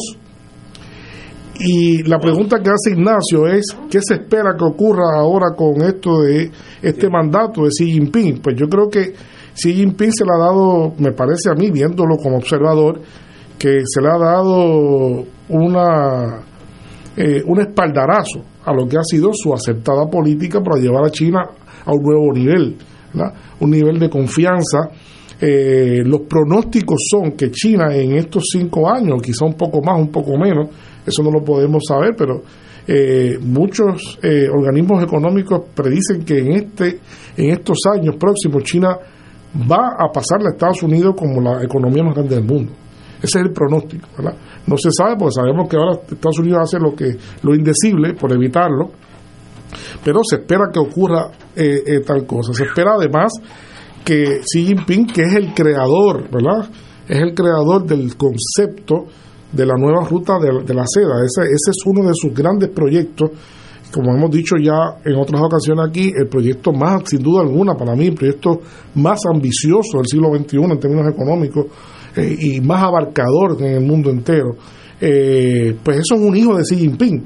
Y ese proyecto va a seguir creciendo, no importa la guerra en Ucrania, no importa, ellos tienen siempre alternativas y todo parece indicar que en, la, en los organismos correspondientes se le va a seguir dando impulso a la ruta de, la seda, en la Organización para la Cooperación de Shanghái y en otros, otros organismos que China ha ido patrocinando para afianzar esas relaciones multilaterales con muchísimos países de Asia, eh, para afianzar eh, que Asia continúe y se expanda siendo el... Eh, Asia es sin duda alguna, se va a convertir, se va a afianzar en el corazón económico del mundo, en el centro de gravedad de la economía mundial. Y China jugará un rol importante en todo eso. Eh, China va a aumentar y ya ha decidido que va a aumentar también su presupuesto militar. Eso es importante. China va, ha dicho que va a cerrar la brecha, eh, la distancia que hay entre la inversión militar entre Estados Unidos y China, que son los mayores eh, presupuestos militares del mundo entero. Estados Unidos con 800 mil millones y China con, con 200 y pico, 300 por ahí. Así que China va a seguir aumentando y, y ciertamente pues ese poder económico que está alcanzando China es lógico que tenga que tener una contraparte militar que lo defienda. Eh, y por supuesto el área de interés geopolítica no solamente es el mundo territorial de Asia, el corazón territorial de Asia, sino también lo que se conoce como el Indo-Pacífico, que está lleno de pitfalls, como dice en inglés, ¿no? Está lleno de retos muy grandes, desde Australia, las Salomon, Estados Unidos. Es unos, son unos mares muy complicados por la presencia de distintos países en, en esa zona. Así que este muy, muy interesante lo que le depara a China al interior, yo creo que es bueno también decirlo, al interior eh, eh, China tiene dos grandes objetivos. El primero que China logró erradicar, según los datos de Naciones Unidas, la pobreza extrema. Recordemos que hace 70 años China era uno de los países más pobres del mundo. Una, una pobreza pero incontrolable lo que había en China, no muy, muy distante a lo que pasa en Haití. Este, y eh, China ya venció eh, la pobreza extrema y está reduciendo la pobreza también fuertemente, haciendo crecer lo que es la clase media mm, de mayor capacidad de consumo del mundo, ¿no? Eh, y de mayor capacidad de expansión. La clase media que se que se que se, se reduce en Occidente está aumentando realmente en aquel lado, particularmente en, en China. Y, y así que eh, estos son cinco años que veremos a ver lo que ocurre.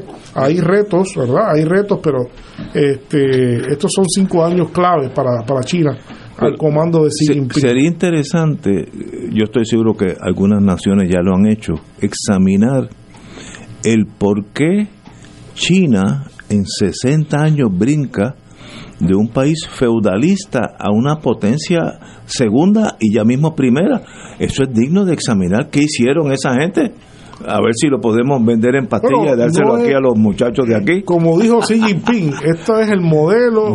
El modelo es el socialismo eh, con particularidad de China. Esa, esa receta no es nada muy diferente a lo que conocemos en el argot popular de Puerto Rico, lo mejor de los dos mundos.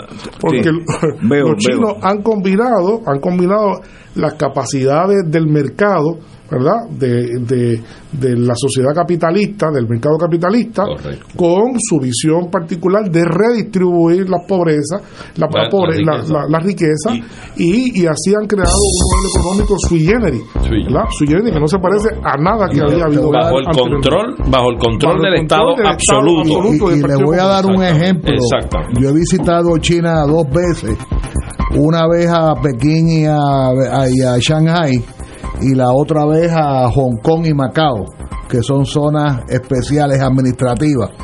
Cuando estuvimos en, en Beijing y en Shanghai, un año antes de las Olimpiadas en Beijing, nosotros vimos cómo las brigadas de construcción son dos turnos de 12 horas cada uno. Y cuando se despierta el obrero que acaba de descansar, me imagino que se cambia la sábana y la misma cama para el que, para que terminó las, 12 horas en brigadas de trabajadores. disciplina y dirección. Militar. Y lo otro es que se está construyendo en cada país del mundo. Y son batallones de 5 o 6 mil chinos. Un ejemplo en las Bahamas, que, que estaban construyendo hace 10, 12 años el hotel más grande de las Bahamas es chino. que la inversión china está en Nos están despidiendo. Algo tenemos que copiarnos de esa gente. Uno copia lo mejor de... El jueves, Ignacio, traemos a familiares y seres queridos de Edgardo, eh, Edgardo Román Espada pasado mañana. La hija está confirmada y puede que tengamos a los dos hijos varones por teléfono. Extraordinario. Señores, Severino, como siempre, qué privilegio. Nos vemos mañana, amigos. Gracias.